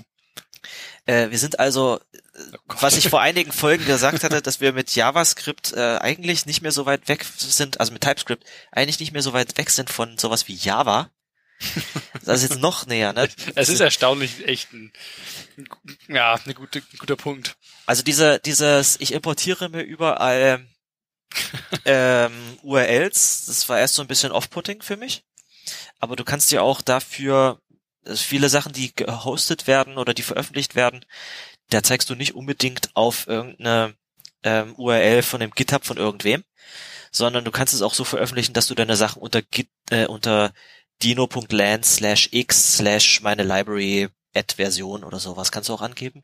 Und du musst es auch nicht in jeder einzelne Datei schreiben. Es gibt auch irgendwie so Import-Files, wo du es zusammenfassen kannst. Es geht irgendwie. Aber Okay. zumindest ist Dino ist irgendwie JavaScript äh, außerhalb des Browsers mal komplett neu gedacht. Es ist auf jeden Fall ein das cooles ist eine Projekt, super spannende mal, Geschichte. das, mal Dinge mal, mal wieder anders anzugehen und mal drüber nachzudenken, was man so ändern könnte. Und wir hatten diesen gesamten Blog überhaupt nicht in unseren Shownotes drin, aber mir fiel ein, dass wir uns, dass ich mich seit der letzten Folge damit auseinandergesetzt ich hab's habe. mit reingeschrieben. Du wirst die, die, Die, die Links Programmiersprachen, über die wir eigentlich äh, reden wollten, waren Ballerina und Kevin. Aber wenn wir ganz kurz, bevor wir dazu gehen, äh, kommen wir gleich zu. Ähm, wenn du gerade schon bei Node warst, es gab noch einen witzigen NPM-Fuck-Up. Ja, erzähl. Äh, also beziehungsweise war es gar nicht mal so sehr ein NPM-Fuck-Up, mehr ein Cloudflare-Fuck-Up, wenn ich das Oh Postmortem nein. richtig gelesen habe. Ähm, Gibt's ja auch einige mittlerweile. ja, passiert. Das Schöne an der NPM-Welt ist ja, dass so ein, so ein JavaScript-Projekt, gerade während du es baust, kaum Requests ins Internet abschickt. Also Nee, gar nicht. Nee, eben. Ist bei Dino jetzt nicht anders. es, hängt ja nur deine gange Bildpipeline daran, dass du hier 10.000 äh, Ressourcen abfragen musst. Das- und das immer und immer und immer wieder. Und das Witzige war, dass das Cloudflare ein paar Dinge umkonfiguriert hatte. Cloudflare gerade in dem Kontext auch mit äh, vor äh, NPM äh, Servern Mhm. Und da Rate Limiting aus Versehen aktiviert hat. Aus Versehen. Und bei vielen, vielen, vielen, vielen Leuten äh, ihre Bild nicht mehr ging, weil ihre Bildpipeline äh, drauf, äh, also, nicht gerate limited sein darf, weil die da zigtausend Requests abschickt. War ein bisschen spaßig. Ich habe halt das, das GitHub ich schon mal verlinkt. Ähm, es ist halt auch eine ich will nicht sagen eine traurige Realität. Es ist halt blöd, dass das so gewachsen ist und es wird auch nur weiter exponentiell Das ist so aber auch weiter nicht nur wachsen bei können. NPM so. Natürlich nicht. Aber das, da ist es mit am schlimmsten. Ich, ich frage mich sowieso bei vielen Sachen, also wenn ich jetzt heutzutage eine Sprache verwende, die einen äh, Paketmanager hat, also alles außer Go quasi. Nein, Quatsch. Ach, keine Angst, liebe Anyway, Hörer. Die, äh, der Go-Rant geht nachher noch weiter. Ja, genau. ähm, wir hatten ja auch mal gesagt, wir machen das nicht mehr. Aber Nee, ja. aber da kommt noch was. Anyway, ähm, also wenn du heutzutage eine Sprache verwendest wie ähm, wie Swift, wie Rust, wie Python, wie Ruby, wie Node oder JavaScript, wo du einen Paketmanager hast, wo du in deiner CI den Paketmanager benimmst, um irgendwelche Sachen zu installieren. Immer und immer und immer wieder. Ja. Machst du ja ganz schön viel dafür, dass du eigentlich, was weiß ich, nur dein Paket nur zum Testen baust. Ja. Äh, jedes Mal, wenn du einen Commit gemacht hast oder so. Ähm, ich weiß nicht, ob es jede Firma oder jeder, jeder Privatnutzer oder ich weiß nicht, wie es Travis macht, ob die das wirklich cachen. Dass du zu einem, gibt, es gibt garantiert sehr viele äh, CIs, die wirklich jedes Mal Na, zu NPM absolut. oder Na, zu. Crates.io gehen. Ähm, und wir, wir sind schon intern da auf Probleme irgendwie gestoßen. Wir haben bei uns Artifactory laufen. Und Artifactory kannst du halt auch einfach als äh, NPM Cache verwenden. Das heißt, du sagst, gibst irgendwie in deiner NPM ähm, RC als äh, Registry nicht NPM, sondern Artifactory an und Artifactory sagt dann, äh, wenn du das fragst, ob du mal hier Express installieren kannst, sagst du, Express kenne ich nicht, gehe ich mal kurz zu NPM, hole ich mir das, dann kannst du es dir von äh, NPM installieren, äh, von Artifactory installieren.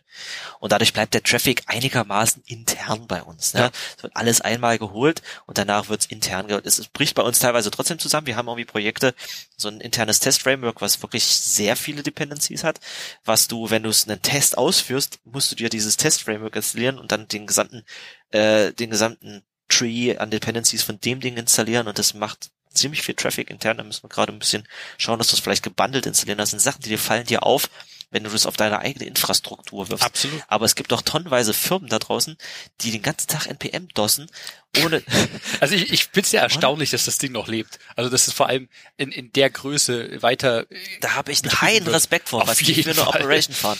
Also ich- gerade, ich meine, wenn du das Tool baust, äh, wenn du als NPM, wenn, also die Firma dahinter, die das, die das Ding finanziert und baut, baust du gleichzeitig eine, eine Website, einen, einen gigantischen Webservice und ein Tool, das dafür gedacht ist, dich selber die ganze Zeit weltweit zu dossen. Genau.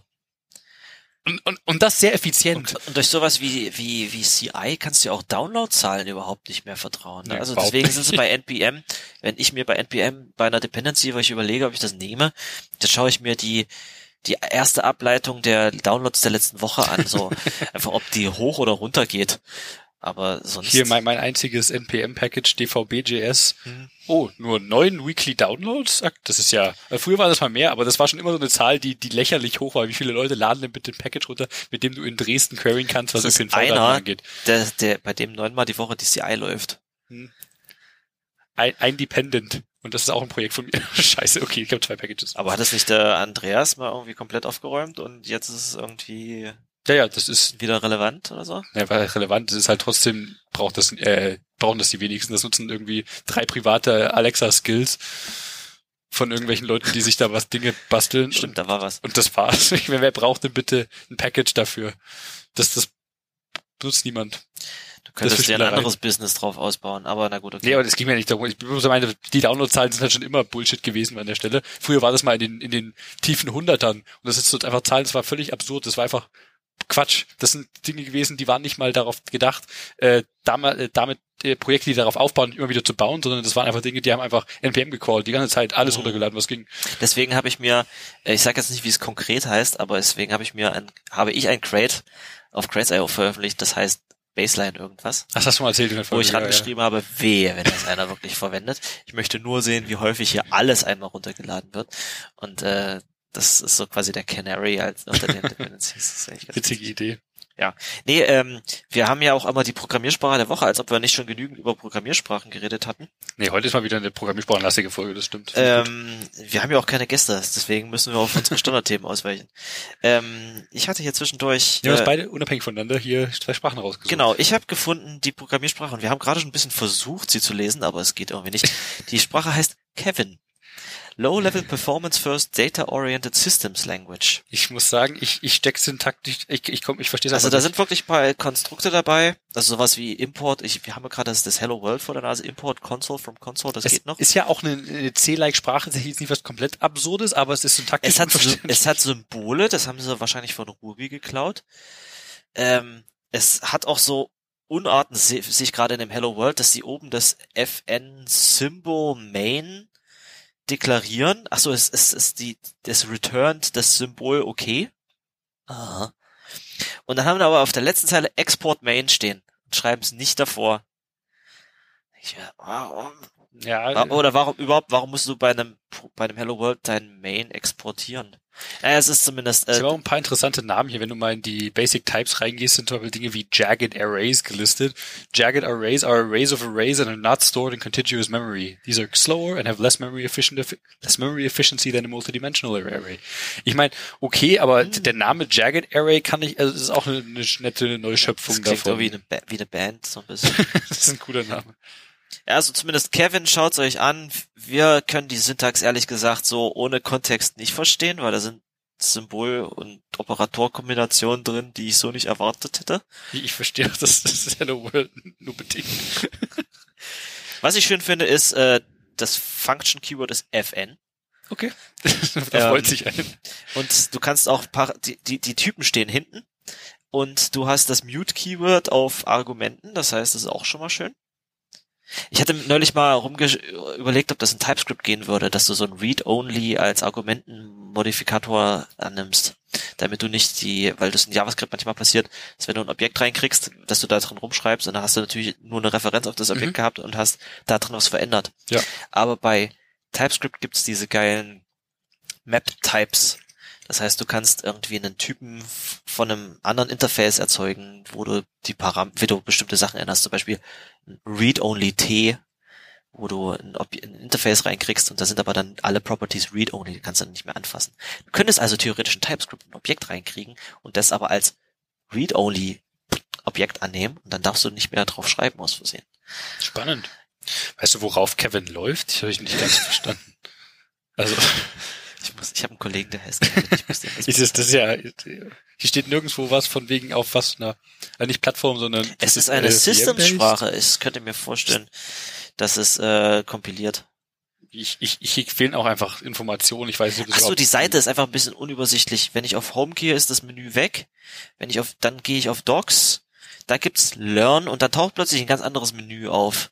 Und dann siehst du plötzlich und das ist allerdings, da ist dann das Highlighting manchmal gut. Also schaut euch mal Kevin an. Kevin ist interessant. Ich, ich, ich verstehe es nicht. Ich weiß nicht, ob es überhaupt lebt oder tot ist. Ich hab das GitHub über nicht gefunden. Also ich, gerade eben hätte ich noch gesagt, da ist überhaupt nichts auf der Website. Dann hat sich plötzlich dieses Untermenü geöffnet, was vorher nicht da war. Es gibt aber Nullables. Hm. Anyway, und es gibt Fail und Eject Keywords. Ähm, was ist denn deine Sprache? Äh, ich bin letztens auf Hacker News über Ballerina gestolpert, was ich interessant fand, weil ich äh, vorher noch nie was davon gehört habe. Aber das Projekt erstaunlich groß ausschaut und die Kommentare auch alle sehr positiv waren. Aber du, du musst mal in die in die Examples gehen. Das ist erstaunlich viel da. Ne? Mhm. Das ist eine Sprache, die ist JVM basiert. Hat also Kompatibilität mit, mit oder Interop mit, mit allem, was auf der JVM so läuft. Auch wenn der, der Java Interop ein bisschen umständlich ausschaut syntaktisch. Also sie muss die Dinge erst irgendwie noch reinmappen in Native Ballerina Types. Und, und damit dann Dinge, äh, alles mal deklarieren, was du auf den Java-Ding machen Wo möchtest. finde ich denn hier die Examples? Äh, einfach auf den fetten Ballerina bei Example-Button klicken auf der Startseite.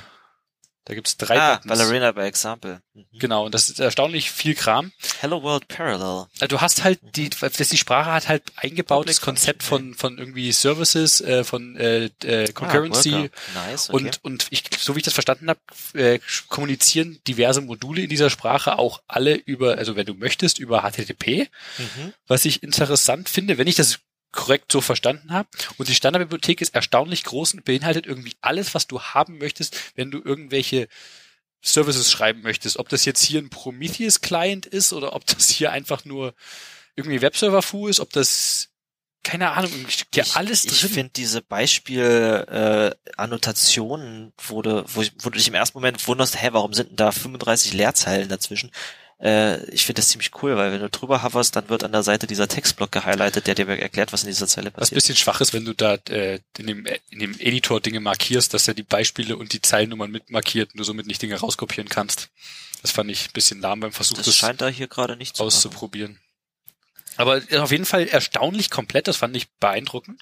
Hm, Und kann man sich auf jeden Fall mal anschauen. Ich finde ich finde es gar nicht verkehrt, wenn Dinge auf der JVM laufen, weil dann weiß man, dass man ein Battle-Proven Environment auf jeden Fall hat. Ich, ich was- weiß gar nicht, ich will jetzt nichts unterstellen, aber kriegt man nicht, wenn man JVM auf der JVM läuft, einfach sehr viel geschenkt, wenn man einfach ein bisschen Rapper dafür schreibt, dann hast du quasi unten drunter ein bisschen eine Java-Library laufen oder sowas. Könnte das Sicherlich kann, kann sein. Ich weiß nicht, wie viel hiervon äh, implementiert ist auf Java-Basis. Kann natürlich auf jeden Fall mitkommen und das hat ihnen das Leben einfach gemacht. Das ist auf jeden Fall eine wesentlich umfangreichere Seite als die von Kevin. Es tut mir leid, Kevin, aber da hast du einfach, wer nennt auch seine Sprache Kevin? Ganz ehrlich. Ah, je. Ich hatte mal äh, meine eigene Sprache angefangen. Ja, Ich versuche gerade mich zu erinnern, wie die hieß. Das war irgendwie. ein- Schwalbe. Nee, Schwalbe zählt nicht. Schwalbe war, war ein schlechter Witz. Ähm, fuck, das war irgendein Wortwitz mit meinem eigenen Namen. Oder was? Ich könnte mir vorstellen, dass es eine Kilian-Sprache gibt. Dass es Kevin gibt. Kilian Skript, aber dann irgendwie einfach nur Krypt draus geworden? Ich weiß es nicht mehr. Irgend- Irgendwas in der Richtung war es. Es war auch mehr so bloß ein syntaktisches Rumgespiele mit einem Interpreter und das Ganze war so ein Basic-Äquivalent, weil ich keine Ahnung hatte. Ist auch eine Weile her. Also ich muss nicht weit scrollen, wenn ich nach äh, Kilian Programming Language suche, bis ich dein, äh, dein GitHub finde. Cool. Nee, aber Ballerina fand ich, wie gesagt, erstaunlich komplett. Vor allem dafür, ich, ich, ich will nicht sagen, dass es hier irgendwas heißt, wenn, wenn ich Dinge nicht kenne, aber ich hatte davon noch nie was gehört davon. Und da- das kam so, kam so Gefühl aus dem Nichts und das fand ich, fand ich krass. Nicht Ja. schlecht. Es ist wirklich eine gut dokumentierte Sprache. Das muss ich dazu sagen. Da kann sich Kevin noch einiges abschneiden. Wenn wir apropos bei noch bei Sprachen sind, das letzte Thema, was ich gerade in unseren äh, Themenliste hier zu Sprachen finde, ist mal wieder ein Go-Rant, der heute durchs Internet gang. I Ging- want off Mr. Golangs Wild Ride. I want off Mr. Golangs Wild Ride, ja genau.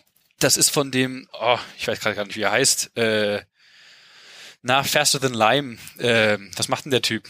Faster than Lime? Oder Wollen ich wir hier vielleicht einen kurzen Schnitt reinmachen? Amos. Ach, der Typ. Mhm. Was ja, macht Amos? der postet auch Sachen, den, den habe ich in meinem Twitter-Feed auch. Der postet auch über Strings und Rust oder sowas. Und Über sehr viel C und C++, also der steckt schon. Ach, genau, das ist der der, genau. Also, äh, der, der Post heißt I want off Mr. Golangs Wild Ride. Das ist von diesem Amos. Das ist unter anderem der Typ, der itch.io gebaut hat. Äh, diese Indie-Gaming-Plattform. Okay. und äh, bekannter Mensch in generell der der Go und Rust Welt und andere der hat einen ziemlich coolen Blog. Auf jeden Fall mal wieder, der, der, der Blog ist vor allem also so ein Blog, den ich auch gerne hätte, der voll mit Codebeispielen und Grafiken ist. Das ist herrlich. Und der hat äh, ziemlich viel äh, in letzter Zeit, was heißt in letzter Zeit, in den letzten Jahren in, mit Go gemacht und äh, hat hier diesen schönen Post geschrieben. Äh, erster Satz, my honeymoon with the Go language is extremely over. Ähm, und eigentlich zerpflückt er zwei Sachen, die ihn am Go sehr stern, äh, stören. Zum einen, dass die ganzen äh, File-APIs ähm, keine Ahnung haben, dass es verschiedene Plattformen gibt. Die gehen einfach von Unix als dem Default aus und haben und funktionieren einfach nicht auf Windows. Ja gut, also pff, äh, Das ist, ich meine, das kann man sehen so, ja, okay, die Plattform interessiert mich nicht. Auf der anderen Seite ist das, das einfach, sollte aber von der Sprache, von der Sprache, von der Library irgendwie wegabstrahiert werden. Oder Ja, oder das er- als Handwerkszeug in die Hand gegeben. auch wenn es ihm leid tut, vergleicht er das hier mit Rust und wie Rust es halt auf Typebene schon sicherstellt, dass du Dinge nicht dämlich machst oder einfach nicht die, dass Dinge nicht funktionieren können. Mhm. Zum Beispiel diese, hier hast du die, die Go APIs geben dir die Möglichkeit, die die Metadaten von einer Datei abzugreifen im Sinne von die die die Rechte, die die halt gesetzt sind im, im Unix-Kontext in Form von diesen hm, die die Rechte, die mal in der Datei gesetzt sind im Unix-Kontext, wie, wie man sie halt kennt äh, hier als kannst du hier Read, write, execute. Genau, genau, für, für Ja. User World Group. Ähm, und die, diese API hast du halt auf Windows und dann gibt's diese Daten. Die, dieses Konzept existiert halt gar nicht. Ja, und deswegen, Windows kannst du es viel komplexer machen. ja, aber sogar. deswegen rät das Ding, lädt, rät Go einfach und, und schmeißt dir irgendwelche Daten hin, die einfach nicht existieren. Und die, das ist halt einfach Bullshit. Das ist, das ist Quatsch. Und mal, mal abgesehen davon, dass er halt hier an dem Windows-Beispiel rumgeht und oder zum Beispiel hier mit bisschen UTF-8-Fu durch die, die, die, die Gegend kommt, ähm, Das und dann wieder den Rust-Vergleich macht, er kommt halt letztendlich auf den, den kritischen Punkt, dass, äh, Go halt versucht, simpel zu sein, Mhm. aber auch zwanghaft simpel zu sein bei Dingen, die einfach nicht simpel sind. Und dass äh, Go Simplicity halt wirklich sich selbst im Weg steht, die Komplexität von Themen einfach versteckt, die existiert dann gar nicht für, für den Go-Entwickler Mhm. und dann, dann hast du, bist du halt einfach angeschmiert, wenn du da reinrennst, weil es gibt keine Möglichkeit, das sauber zu umgehen. Ja, Go war einfach auch nicht dafür gedacht, dass du es auf Windows baust. Nee, aber es, es läuft da und, und es gibt, gibt dir halt die ganzen Geht es hier hauptsächlich APIs. darum, wie Go auf Nee, Windows? nee, überhaupt nicht. So. Es geht, äh, geht ihm später auch um äh, monotone Zeitrechnung. Das ist ein echt interessanter Post. Es steht oben da, 33 Also Minuten Lesezeit. Go hat sehr viele Trade-offs gemacht, um eine simple Sprache zu bauen. Sie haben äh, erfolgreich eine sehr simple Sprache gebaut. Und damit haben sie aber einfach dementsprechend bestimmte Use Cases verbaut. Ja, aber, äh, so die ja, aber so verbaut, dass du sie halt nicht ordentlich abbilden kannst. Mhm.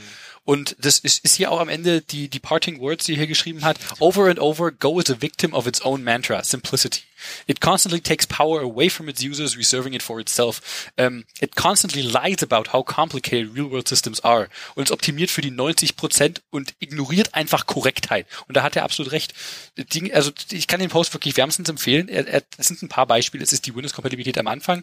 Es ist die monotone, es ist äh, Systemzeit, die, die abgefragt werden kann, bei der Go einfach lügt und, und diverse andere Sachen. Ich hab's mal in meine Pocket aufgenommen. Kann ich, kann ich äh, wärmstens empfehlen. Äh, er, er zieht oftmals den Vergleich zu Rust. Entschuldigt, wie gesagt, entschuldigt sich dafür, weil er das eigentlich gar nicht machen möchte.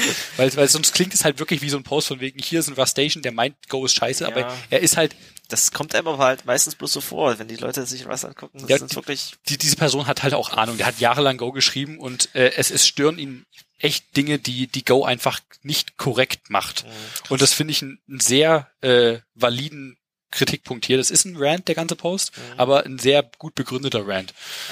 Kann, ist, ist, echt, ist echt richtig gut. Äh, hast du den Fuchsia, äh, die Fuchsia-Seite, die ich verlinkt habe, Mhm. dir angeschaut? Pass auf.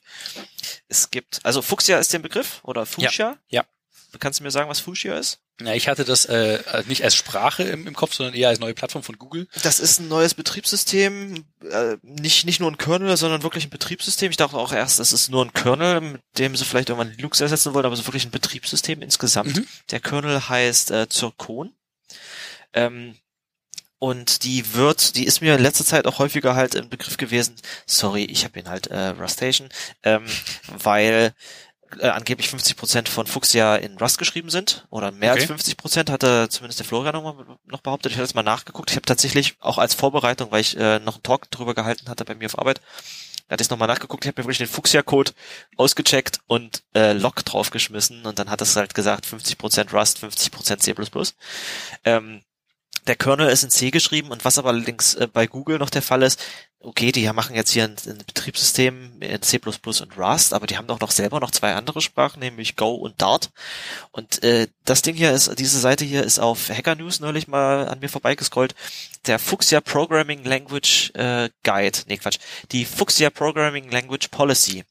Da wird irgendwie aufgezählt, äh, das ist einfach eine sehr schöne Zusammenfassung von den Programmiersprachen, die man im Fuchsia-Umfeld verwenden kann und Pros und Cons und eine Empfehlung dazu.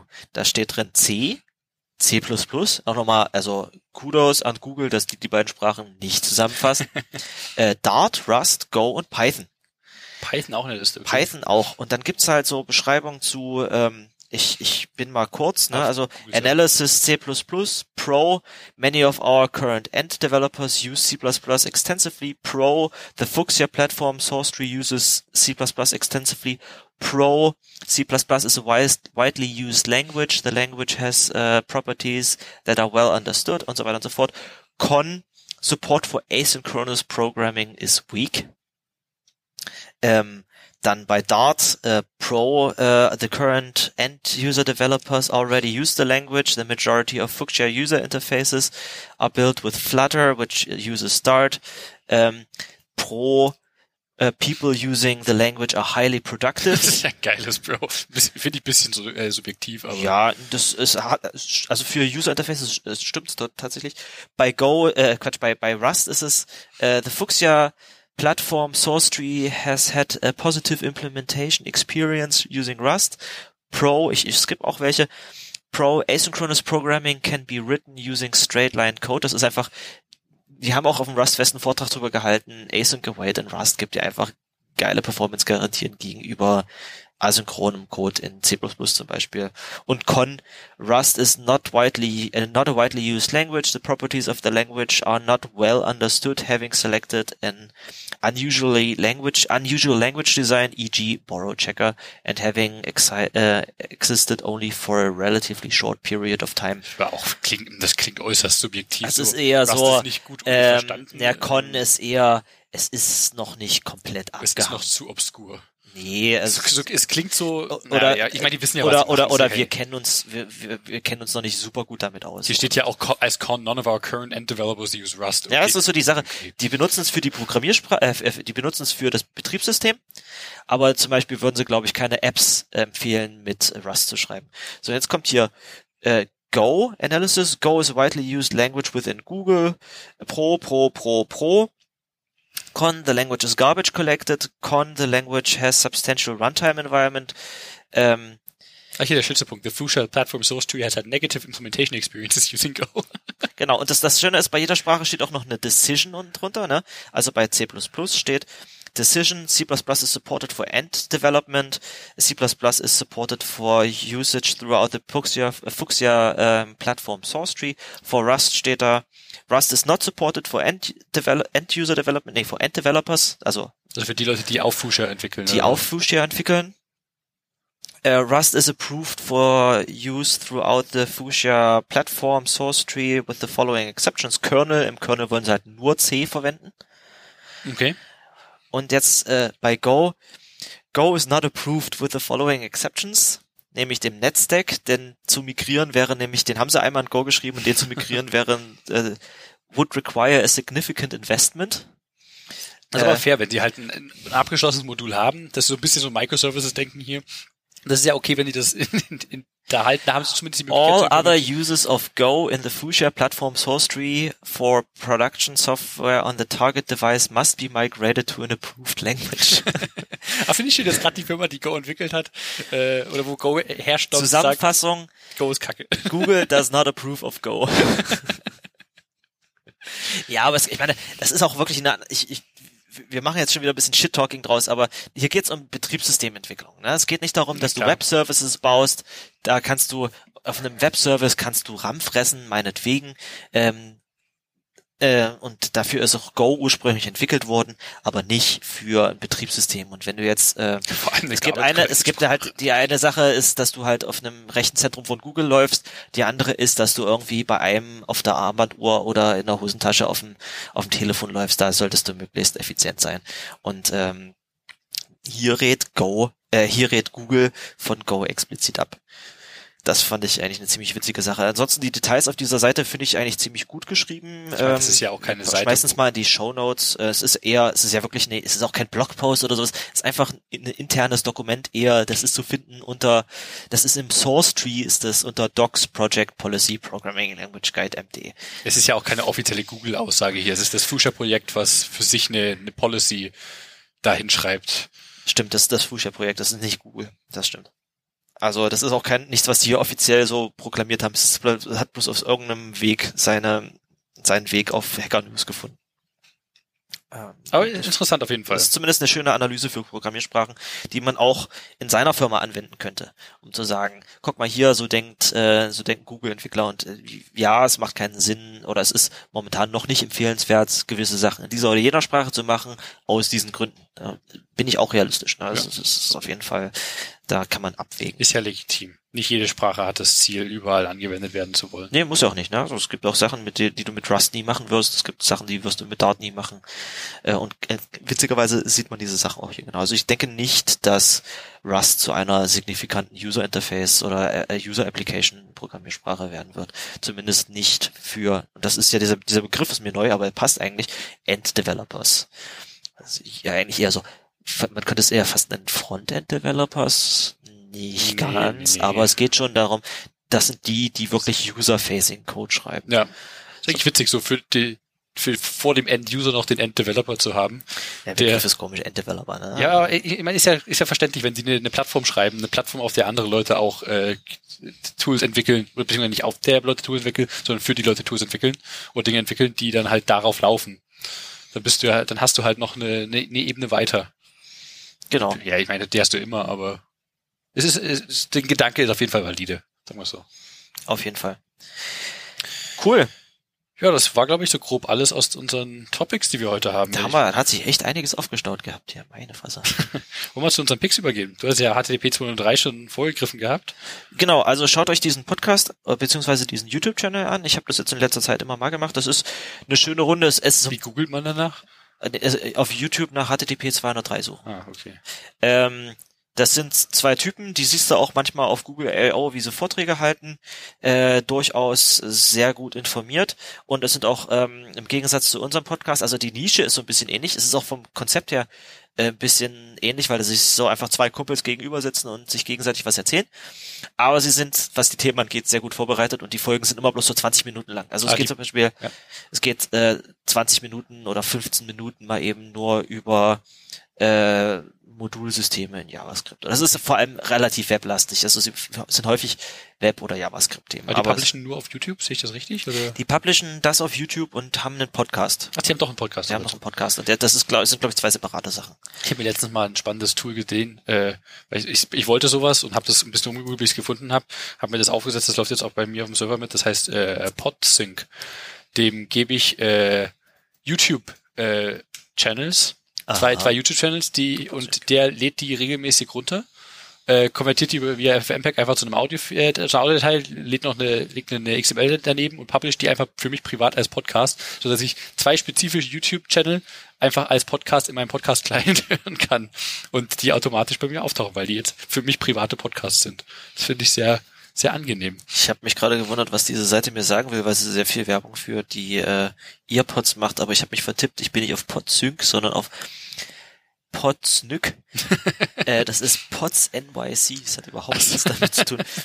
Ähm, cool.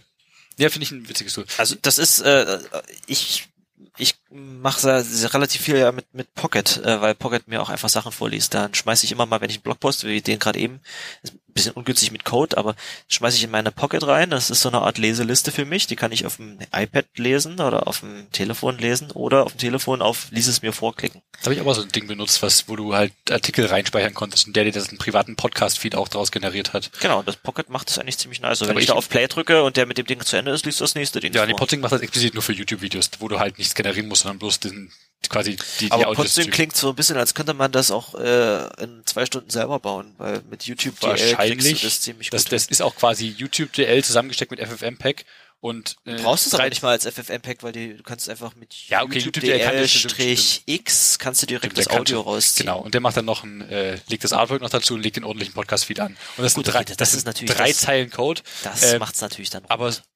Das fertige Produ Projekt ist ein GitHub-Projekt, das legst du dir einfach äh, irgendwo hin und lässt das laufen und legst über eine Config-Datei, sagst du, hier ist der Feed bitte Hm. und dann läuft das. Jetzt kann ich mir die kurz gesagt Videos einfach als, äh, als Podcast anhören. aber da hast du doch die ganzen schönen Visuals. Die sind schön, aber ich, ich habe die auch lange in meiner Queue drin. In meinem RSS-Wieder habe ich die YouTube-Channel Ja. abonniert, aber ich schaue die einfach nicht, weil ich schaue keine YouTube-Videos. Ich, ich habe da einfach keine Lust dazu, YouTube-Videos anzuschauen. Na gut, das kann ich mir, kann ich mir, kann ich auch ein bisschen nachvollziehen. Ich habe ähm, mir neulich dieses ähm, kurz gesagt, nochmal Tipp, kurz gesagt.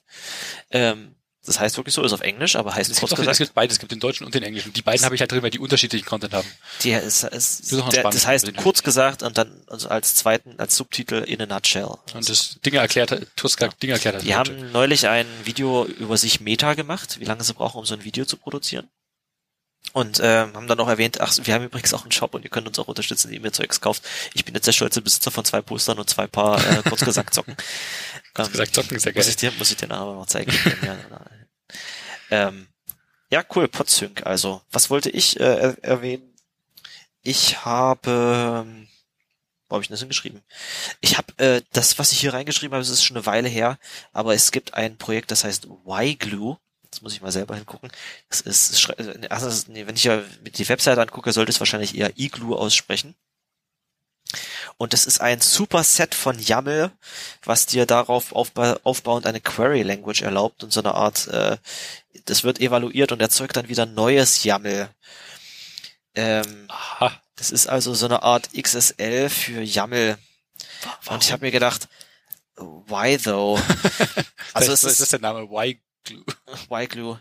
Also ich meine, Why? YAML, YAML war mal schön, bis man nur festgestellt hat, was man mit YAML alles machen kann und dann hat man irgendwie Angst bekommen vor YAML, ich zumindest. Ähm, und man, man sollte, glaube ich, mit YAML eher aufhören. Deswegen ist mein eigentlicher Tipp nicht Y-Glue. Y-Glue war bloß der äh, Anhaltepunkt, Anhaltspunkt dafür, weil es mal auf, äh, auf Hacker News stand.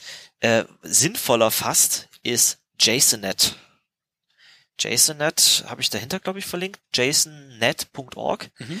Und das ist quasi dasselbe. Das ist ein Superset von JSON mit so halben Skriptanteilen. Und da kannst du mit Templates oder mit äh, Primitiven kannst du wirkliches JSON erzeugen. Und warum zum Geier macht man das? Wir benutzen es auf Arbeit gerade sehr intensiv. Darauf hat äh, bei uns jemand ein internes Projekt gebaut. Wer weiß, ob wir es jemals open sourcen. Ähm, wir benutzen es intensiv, um damit zum Beispiel Grafana-Boards zu generieren. Also du kannst äh, Grafana entweder stundenlang zusammenklickern und dir dann JSON speichern und dieses JSON, was meterlang ist, weil es wirklich jedes Feld beinhaltet, ähm, kopieren und generieren oder du nimmst sowas wie JSONNet und nimmst dir, baust dir quasi eine minimale, also du sollst damit keine Sachen programmieren, du sollst damit wirklich nur Code erzeugen, baust dir eine minimale ähm, Metasprache obendrauf, äh, eine Domain-Specific Language obendrauf und generierst dir damit deine äh, Gra- GraphQL, äh, nein, deine Grafana äh, äh, Konfiguration. Dafür ist es eigentlich ziemlich cool. Okay. Also wir haben jetzt in unseren, äh, für unsere Services, die ja alle irgendwie nach Prometheus publishen oder von Prometheus gepollt werden, ähm, stecken wir, wenn wir irgendwelche neuen Counter oder sowas zufügen, modifizieren wir gleichzeitig noch so eine JSON-Net-Datei und dann taucht für diesen Counter automatisch Krass. ein Feld im Grafana auf. Interessanter Use Case. Ja, das ist, das ist zumindest ein, ein ziemlich krasses Ding.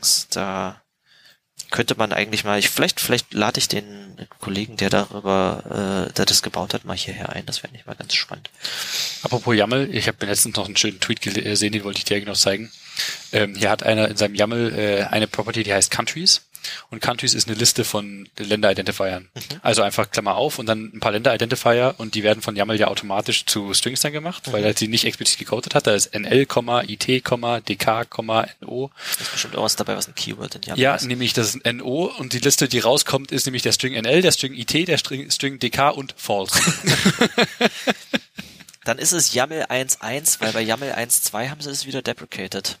Das ist ja das Fiese an YAML. Ich habe darauf basierend äh, ja auch eine relativ umfangreiche Anwendung gemacht und bei YAML hast du unterschiedliche, weil es ja möglichst schön für die Menschen sein soll, hast du unterschiedliche äh, Keywords für True und False, so wie bei CoffeeScript auch. Ne? Bei CoffeeScript kannst du sagen True, False, On, Off, Yes, No. Und bei YAML hast du auch Yes und No. Und äh, das war schön, bis sie sich gedacht haben, ist eigentlich nicht so schön. Und dann haben sie aus YAML, aus der YAML 1.1 Spec, wo das drin vorkommt, die YAML 1.2 Spec gemacht. Und plötzlich evaluieren No's wieder zu Strings. ah, okay. Was auch scheiße ist. Ich meine, es ist schön, aber es ist scheiße, dass sie es wieder rausgenommen haben, weil bei meinem Tool, das ja von Ruby, was das noch gemacht hat, zu Rust portiert, was das dann nicht mehr gemacht hat.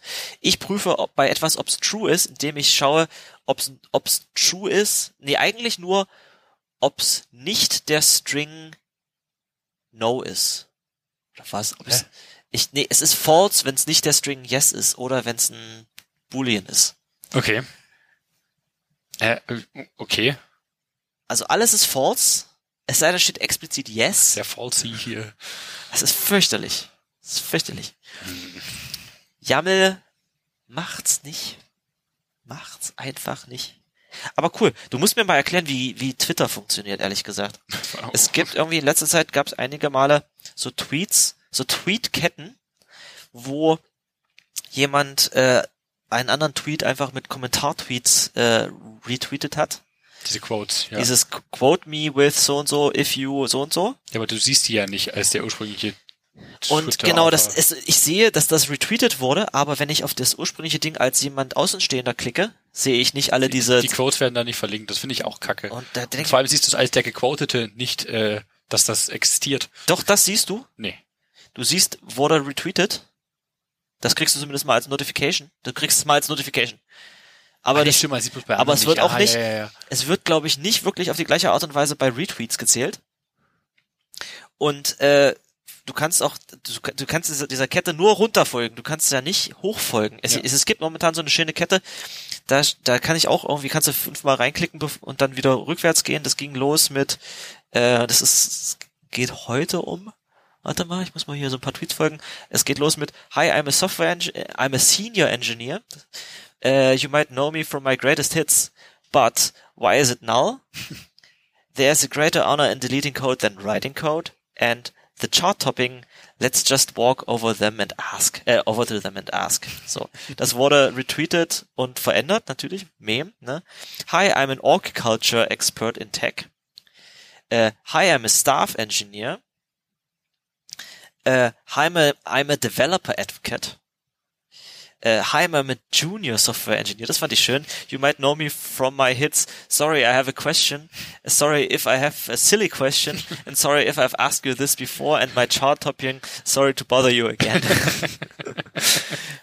äh, und noch irgendwie ein bekannter Hi, I'm a VP of Engineering. Ich wusste gar nicht, dass der VP of Engineering ist und so weiter und so fort. Da habe ich auch noch eins dran gehängt. Aber du kannst dieser Kette halt nur runterfolgen. Ja. Das ist ja die gute alte Zeit, dass Twitter das Konzept von Retweets gar nicht kannte und Leute einfach RT selber hingeschrieben haben. Das war auch cool. Auf jeden Fall. Mittlerweile hat ja, und das hatten wir auf diesem Podcast erwähnt, mittlerweile hat Twitter auch Bookmarks. Aha, Du kannst jetzt Tweets bookmarken. okay. Und äh, das, da hatte ich die, die Taxonomie davon hatte ich schon mal aufgezählt und dann schaue ich, ob ich es zusammenkriege. Also du kannst Sachen liken, retweeten und bookmarken. Und die haben drei unterschiedliche Audienzen. Liken ist für denjenigen, der es geschrieben hat, damit du dem einen Thumbs up gibst. Und für deine Follower? Ah ja, mittlerweile wird es vermischt. Retweeten ist für deine Follower. Und für die Person, die es geschrieben hat? Ja, eigentlich ist Tweeten und Retweeten mittlerweile, äh, Liken und Retweeten mittlerweile das gleiche. Aber was du halt, äh, ich meine, so habe ich mir das häufig verwendet, aber eigentlich, wenn du dir mal was merken möchtest, da hat jemand was Interessantes getweetet oder einen Link gepostet oder und sowas, dann kannst du das halt liken. Ich drücke dafür auf den Share-Button, Share und schickst mir selber per E-Mail. Das hast du ja erzählt, genau. Ähm, mittlerweile kannst du auf den Share-Button klicken und sagen, unter Bookmarks speichern. Und dann hast du dir Will selber, ich niemals wieder reinschauen. Wahrscheinlich stehen da sogar schon Dinge drin. kann man in meine Bookmarks reinschauen. Es, ich versuche damit sparsam umzugehen. Ja, aber ich, ich schaue Naja, ich ich zumindest. da, da gibt's zu viele Orte, wo man reinschauen muss. Deswegen ist meine E-Mail-Inbox das, äh, E-Mail-Inbox das konsolidierteste der Feed von Dingen, die ich mir anschauen möchte. Ich habe mich auch vor einigen Monaten mal hingesetzt und mir Listen kuratiert in Twitter, um wirklich zu sagen, ich habe eine Liste von Leuten, die aus diesen Domänen kommen. So und so. CPP, Dresden, WebRTC, Ja, aber die Leute schreiben ja nicht nur über diese Themen, deswegen finde ich das auch ein bisschen. Ja, nutzlos. natürlich, das ist auch, aber Ich habe eine Liste, da ist seit zehn Jahren habe ich die gefühlt. Da ist einfach niemand drin. Die mache ich manchmal einfach auf, dann ist die Liste schön leer. Der Feed finde ich finde ich toll. mal so ein leerer Feed kann auch irgendwie befreiend wirken. Ne? Nee, Gehst äh, du in Twitter rein. Es wäre cool, wenn bei Twitter immer nur das stehen würde, was gerade jetzt passiert. Und danach verschwindet, so wie bei Snapchat, weißt du, das ist nach 20 das Sekunden ist wieder ja auch geil. So, guckst du rein, was ist gerade los? Okay. Ja, manche Leute automatisieren das ja, indem sie ihre eigenen Tweets nach ein paar Wochen äh, automatisch löschen. Dass alles, was äl- älter als Cutoff ist, einfach äh, nicht mehr existiert. Dann ist das wirklich so ein Kann sehr ephemeral. Auch machen. Ephemeral Tweets wäre cool. Ich mache einen Tweet, der wieder weggeht. Nee, äh, ich habe noch zwei Picks. Ja, bitte. Äh, das erste heißt AB Street. Was ist das? Das ist ein Rust-Projekt. Oh, das kenne ich noch nicht. Das ist ein, ein Spiel, das ist ein Traffic Simulation Doch, Game. kenn ich. Und es ist echt fancy. Äh, es ist äh, nicht als Spiel gedacht, es ist aber auch ein Spielspiel. Ähm, und es ist aber, soll aber auch wirklich Simulationen erlauben für, also du kannst ja, glaube ich, soweit ich das verstanden habe, direkt äh, OSM-Daten importieren und Nice. quasi hier sagen, ich möchte für diese Stadt hier, äh, hier ba- baue ich jetzt mal eine Straße oder hier ist eine Straße, hier füge ich mal eine Bike Lane mit ein. Zum Beispiel. Und so, so kannst du das halt da rangehen, Nicht so wie ich es verstanden habe. Ich habe es bisher mal kurz gestartet, bisschen mit rumgeklickt, das läuft halt auch wunderbar. Ist ja auch ein Rust-Projekt, wird ja nur von Leuten geschrieben, die Ahnung haben. Auf jeden Fall. Geil. Und, und es ist halt echt, echt ganz schick. Und ich, ich mag solche Simulationen, wo du halt, du hast halt zum einen hier High-Level so eine ganze Stadt auf dem Bildschirm, macht- ist ja auch im, im GIF in der README für San Francisco. Und dann kannst du halt reinzoomen, so weit, bis du halt wirklich einzelne Fahrzeuge halt an spezifischen Kreuzungen siehst. ja, das ist gut. Ich, ich, ich mag das, wenn halt wenn der, komplette Stack da irgendwo so ein, eine große Simulation, finde ich, finde ich, finde ich Diese, diese GIFs sind schön, das ist auf jeden Fall, das, das sieht aus, ja, da, da, da wuseln so kleine Punkte auf Google Maps oder auf OpenStreetMaps hin und her. Das ist nice. Das erinnert mich an einen YouTube-Channel. Der, da gibt's einen, der, der kriegt irgendwie die Welten, die sich, es gibt dieses Spiel äh, City Skylines. Mhm. Und da können sich Leute ja auch Straßen bauen äh, und da fahren dann auch Autos drum äh, herum wie hier. Da kannst du auch eigentlich ziemlich gut äh, messen, wie ist denn so die Auslastung von dieser Straße, wo Stausee ist, und du siehst es auch. Der, der, der YouTube-Channel ist einfach bloß, der Typ kriegt irgendwie die Cities von anderen Leuten geschickt, die irgendwie gescheitert sind daran, da irgendwie, die Cities sehen schön aus, aber es staut sich irgendwie und dann Ja. macht er irgendwie ein 20 Minuten Video darüber, wie der Oh, die, geil. wie der die Stadt optimiert und sagt, ah ja, hier, da hast du zwar fünf Spuren, aber das bringt überhaupt nichts, mach mal zwei wieder weg und dann, ah ja, hier, guck mal, die biegen alle ab, aber die, die, die stauen sich da alle, machen wir mal hier noch eine, das, das sind relativ viele Videos. Wir sind halt alle keine Städteplaner. Man, man kann halt da wirklich, da steckt halt erstaunlich viel auch mit dahinter, um dass sowas halt im echten Leben gut oder halt eben nicht gut funktioniert. Aber, aber das ist ja was. Biffer plays Indie Games, aber das ist genau das. Das ist der kriegt ja hier, ähm, ist, der kriegt hier City Skylines Maps zugeschickt. Packen wir die Show Notes. Mach ich mal, das ist eigentlich ziemlich nice. Ich gebe mal hier äh, eins von diesen Videos einfach mal mit rein. Source, wo hast du deins? App Street, das da. Cool, nice. Das letzte, was ich noch habe, ist wieder ein Swift-Projekt, äh, hier Endlich. mit meinem Lieblingsthema GraphQL äh, noch mit vereint und Swift UI. Genau, Graphello oder ähnlich ausgesprochen vermutlich, ist ein Projekt, das hat äh, der na, Nerd Supremacist heißt er auf GitHub. Ich habe gerade seinen, seinen echten Namen vergessen. Oder seinen, seinen Real-Life-Name. Genau, Ma- Matthias. Ähm, Die heißen meistens Matthias. Ähm, ist ein super cooles Projekt, hat er vor kurzem mal auf Twitter geteasert gehabt, fand ich da schon schick, aber jetzt hat es auch äh, Open Sourced. Ist ein, äh, ist ein bisschen Code, um dir, wenn du eine, eine GraphQL-Schnittstelle hast, um das mit Swift UI direkt zu vereinen, dass du halt hier ein View hast und sagst, dieser View, beziehungsweise diese, genau, dieser View hängt an diesem GraphQL-Typen und sieht so aus. Und dann wird das halt automatisch da reingebaut, mit die, äh, die, die Daten werden populiert. Du musst gar nichts mehr eigentlich machen. Du musst bloß sagen, wo ist die Schnittstelle und das ist der Typ, den ich hier an diesem View hänge. Und dann läuft das. Ich habe aber auch schon wieder äh, so einige Criticisms, die ich gerade nicht zusammenkriege, zu GraphQL gehört. Meinst du, GraphQL wird nächstes Jahr immer noch so ein geiles Thema sein? Oder? Keine Ahnung. Ich meine, ob es ein geiles Thema ist oder nicht, das entscheidet irgendwie die Allgemeinheit. Ähm, ich persönlich finde es immer noch sehr schick und macht viele Dinge sehr angenehm. Also spätestens als ich gesehen habe, dass es in, wie heißt dieser Static Site Generator, Welcher von den zigtausend? äh, wo die Emma immer von schwärmt. Gatsby war. Gatsby, genau. Dass es in Gatsby drin ist, um Static Sites zu generieren. Ich mir gedacht, naja, das ist vielleicht ein bisschen Overkill dafür. Womöglich? Aber da kannst du auch halb, halb statische Seiten mitbauen. Oder wohl habe ich tatsächlich auch noch einen anderen Pick, muss ich gerade sagen. Das ist der Static Site Generator, der Swifty Static Site Generator von dem John Sandell, der bekannt ist in der Swift-Welt. Der hat nämlich äh, sehr, also ich, ich habe versucht mit dem gerade eine Seite das zu wird bauen. eine Folge für zwei Folgen, weil wir einfach schon so lange nichts mehr gemacht haben. ja, ist ja wohl ein bisschen Sachen nach. Ähm, habe letztens versucht, eine Seite damit zu bauen. Der hat eine sehr interessante. Wie heißt der jetzt überhaupt? das, der Site Generator Ja. heißt Publish. Macht Sinn. Stimmt, der hat ja gar nicht so einen spannenden Namen. Ähm, der, so heißen irgendwie alle Tools von dem. Der hat eine Syn äh, Syntax Highlighting Engine, die heißt Plot. Ähm, Was hat das mit Syntax-Highlighting zu tun? äh, ist halt kein, nee, hm, der Name ist halt wie Dinge plotten. Ah, okay, cool. Einfach schick Ja. hier ein Wort, ein englisches kurzes Wort. Hier NPM Drinking Game und so weiter. Ähm, Hat man das hier schon gemacht? ja, ja, haben wir letzte Folge mit drin gehabt. Da hast du ja auch das Kevin stimmt, das wollte ich, mein, oder das wollte, wollte ich meinen Kollegen zeigen und das habe ich noch nie gemacht. Das muss ich mal machen Montag. Nee, und äh, der hat aber die, die äh, Idee verfolgt er damit, dass du sehr wenig Dinge außer dem ko eigentlichen Content in außerhalb deinem Code deklarierst. Aber alles andere ist halt in Code deklariert, wie auch die Config für deine Seite, wie das Theme ist halt in der HTML DSL, die er explizit dafür geschrieben hat, die, die TypeSafe HTML macht, was mega krass ist, aber machbar und schick, aber es liegt halt alles in Code und wenn du halt hier nochmal ein Plugin schreibst, was dir am Ende über alle Seiten drüber iteriert und keine Ahnung, da ein Tag rewritet, dann, dann schreibst du das halt einfach in eine, als Funktion, hängst das hier als Generation Step mit rein und das ist halt alles in Swift und das fand ich echt schick und erstaunlich mächtig. Swift Publish ist ungooglebar. Einfach, äh, du nutzt doch DuckDuckGo. Ja, ich habe hier noch, Git ich habe noch. Static Site Generator dazu geschrieben, dann ging's los. Wenn du Ausrufezeichen Git Publish schreibst, ist der erste Hit. Ah ja, cool. Genau.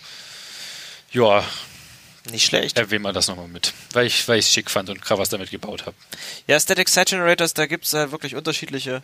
Da gibt's ich habe alles, irgendwann ja. meine Seite jetzt äh, zwischendurch auf Solar umgestellt, weil ich äh, Gatsby, nee, weil ich Jenkins, Rustings. Jenkins loswerden Nicht wollte. Jenkins, äh, Nicht Jenkins. äh, Jekyll. Jekyll war es, genau. Jekyll Das und heißt Hyde. genauso. ja. Genau. Äh, aber irgendwie bringt jeder seine, also das hat dann nochmal diese Terra Template En- Engine, die ist aber ganz okay, die wird zumindest auch von anderen Rust-Projekten verwendet. Ähm, aber ich weiß nicht, ob ich einen Blog schreiben möchte, wo jeder Blogpost eine React-Komponente ist. Okay. ähm, hm, es geht. Also es ist immer noch, ich bin noch immer noch nicht, so, noch nicht so richtig tief in diese Static Site Generation Welt reingestiegen. Was ich ganz cool finde, ist dieser MD-Book-Trend, Ja. dass jeder zu allem ein MD-Buch schreibt. Äh, Wir werden jetzt äh, hoffentlich in der nächsten Zeit auch noch ein paar Leute, neue Leute onboarden. Da habe ich schon überlegt, ob ich über unser internes Projekt einfach mal so ein MD-Buch schreibe, wo ich die meisten Sachen zusammenfasse. Es ist tausendmal besser, als das in irgendeine Confluence-Seite zu schreiben.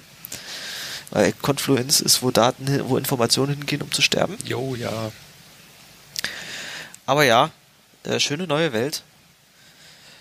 Ähm, ich glaube, wir haben gerade einen Punkt erreicht. Ich denke auch. War eine gute Folge. Ja, wir haben sehr viel nachgeholt und sehr viel mal wieder über Programmiersprachen geredet. Finde ich sehr gut. Also vielen lieben Dank, dass ihr uns trotz der äh, Audio Calamity vom letzten Mal äh, immer noch äh, bis hierher angehört habt und als Wiedergutmachung beziehungsweise als kleines Dankeschön äh, dafür äh, haben wir dieses Mal wieder einen kleinen Kulturbeitrag, den ich gerade ergoogle. Google Kulturbeitrag. Kulturbeitrag. Nämlich, äh, es gibt neue Musik von wunderschönen Dollar STD Out, STD out, Stit out, Studio out. Stud Out, Studio Out. Ich habe äh, die äh, STD.io, hatte ich mal Studio, Import Studio. Ja, so klingt das Import auch. Studio. So, damit geht das jetzt los. Also, wir wünschen euch noch einen, äh, einen erholsamen äh, Tag. Und dieses Mal haben wir keinen Countdown, denn jetzt spielen wir einfach Musik. Ja, der nächste Podcast in eurem Podcatcher beginnt nach der Musik in 3, 2, 1, aber Die Musik beginnt in 3, 2. 1. If you had one interview with 28 steps, would you capture it or just let it slip? His palms are sweaty, knees weak, arms are heavy. There's typos in his code already. Mind unsteady, he's nervous. He was told his pairing session was friendly. He prepped all week. Now he's finding out he ain't ready. Better think quick. He thought it would be about linked lists. Big twist, binary tree with the bit shift. He sits with the fact that he probably won't finish it. He's nitpicking lines while the clock just tick ticks. Back to the rest of the day. He's been here since eight. Met so many faces, can't remember their names. How many steps can an interview take? They keep offering him coffee and bathroom breaks. Long day with no rest. Handshakes with cold sweat. He hates these code tests. Who knows who knows best?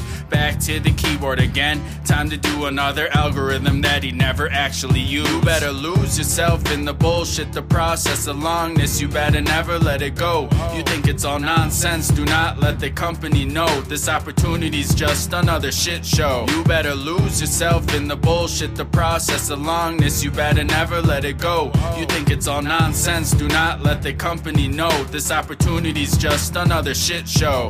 Caffeine depleting, dry lips started bleeding from fake smiles every meeting. Just two left as he moved towards a few more of moral hypocrites checking culture fit. Like, what's your biggest weakness? Don't be too honest. And what's your biggest strength? Remember to be modest. Seem eager to learn. Don't act like you lack knowledge. Try to be casual. Don't be unpolished. Have strong opinions and remain open. Show you just go with the flow, but stay focused. Then the tables turn. They ask him to ask them.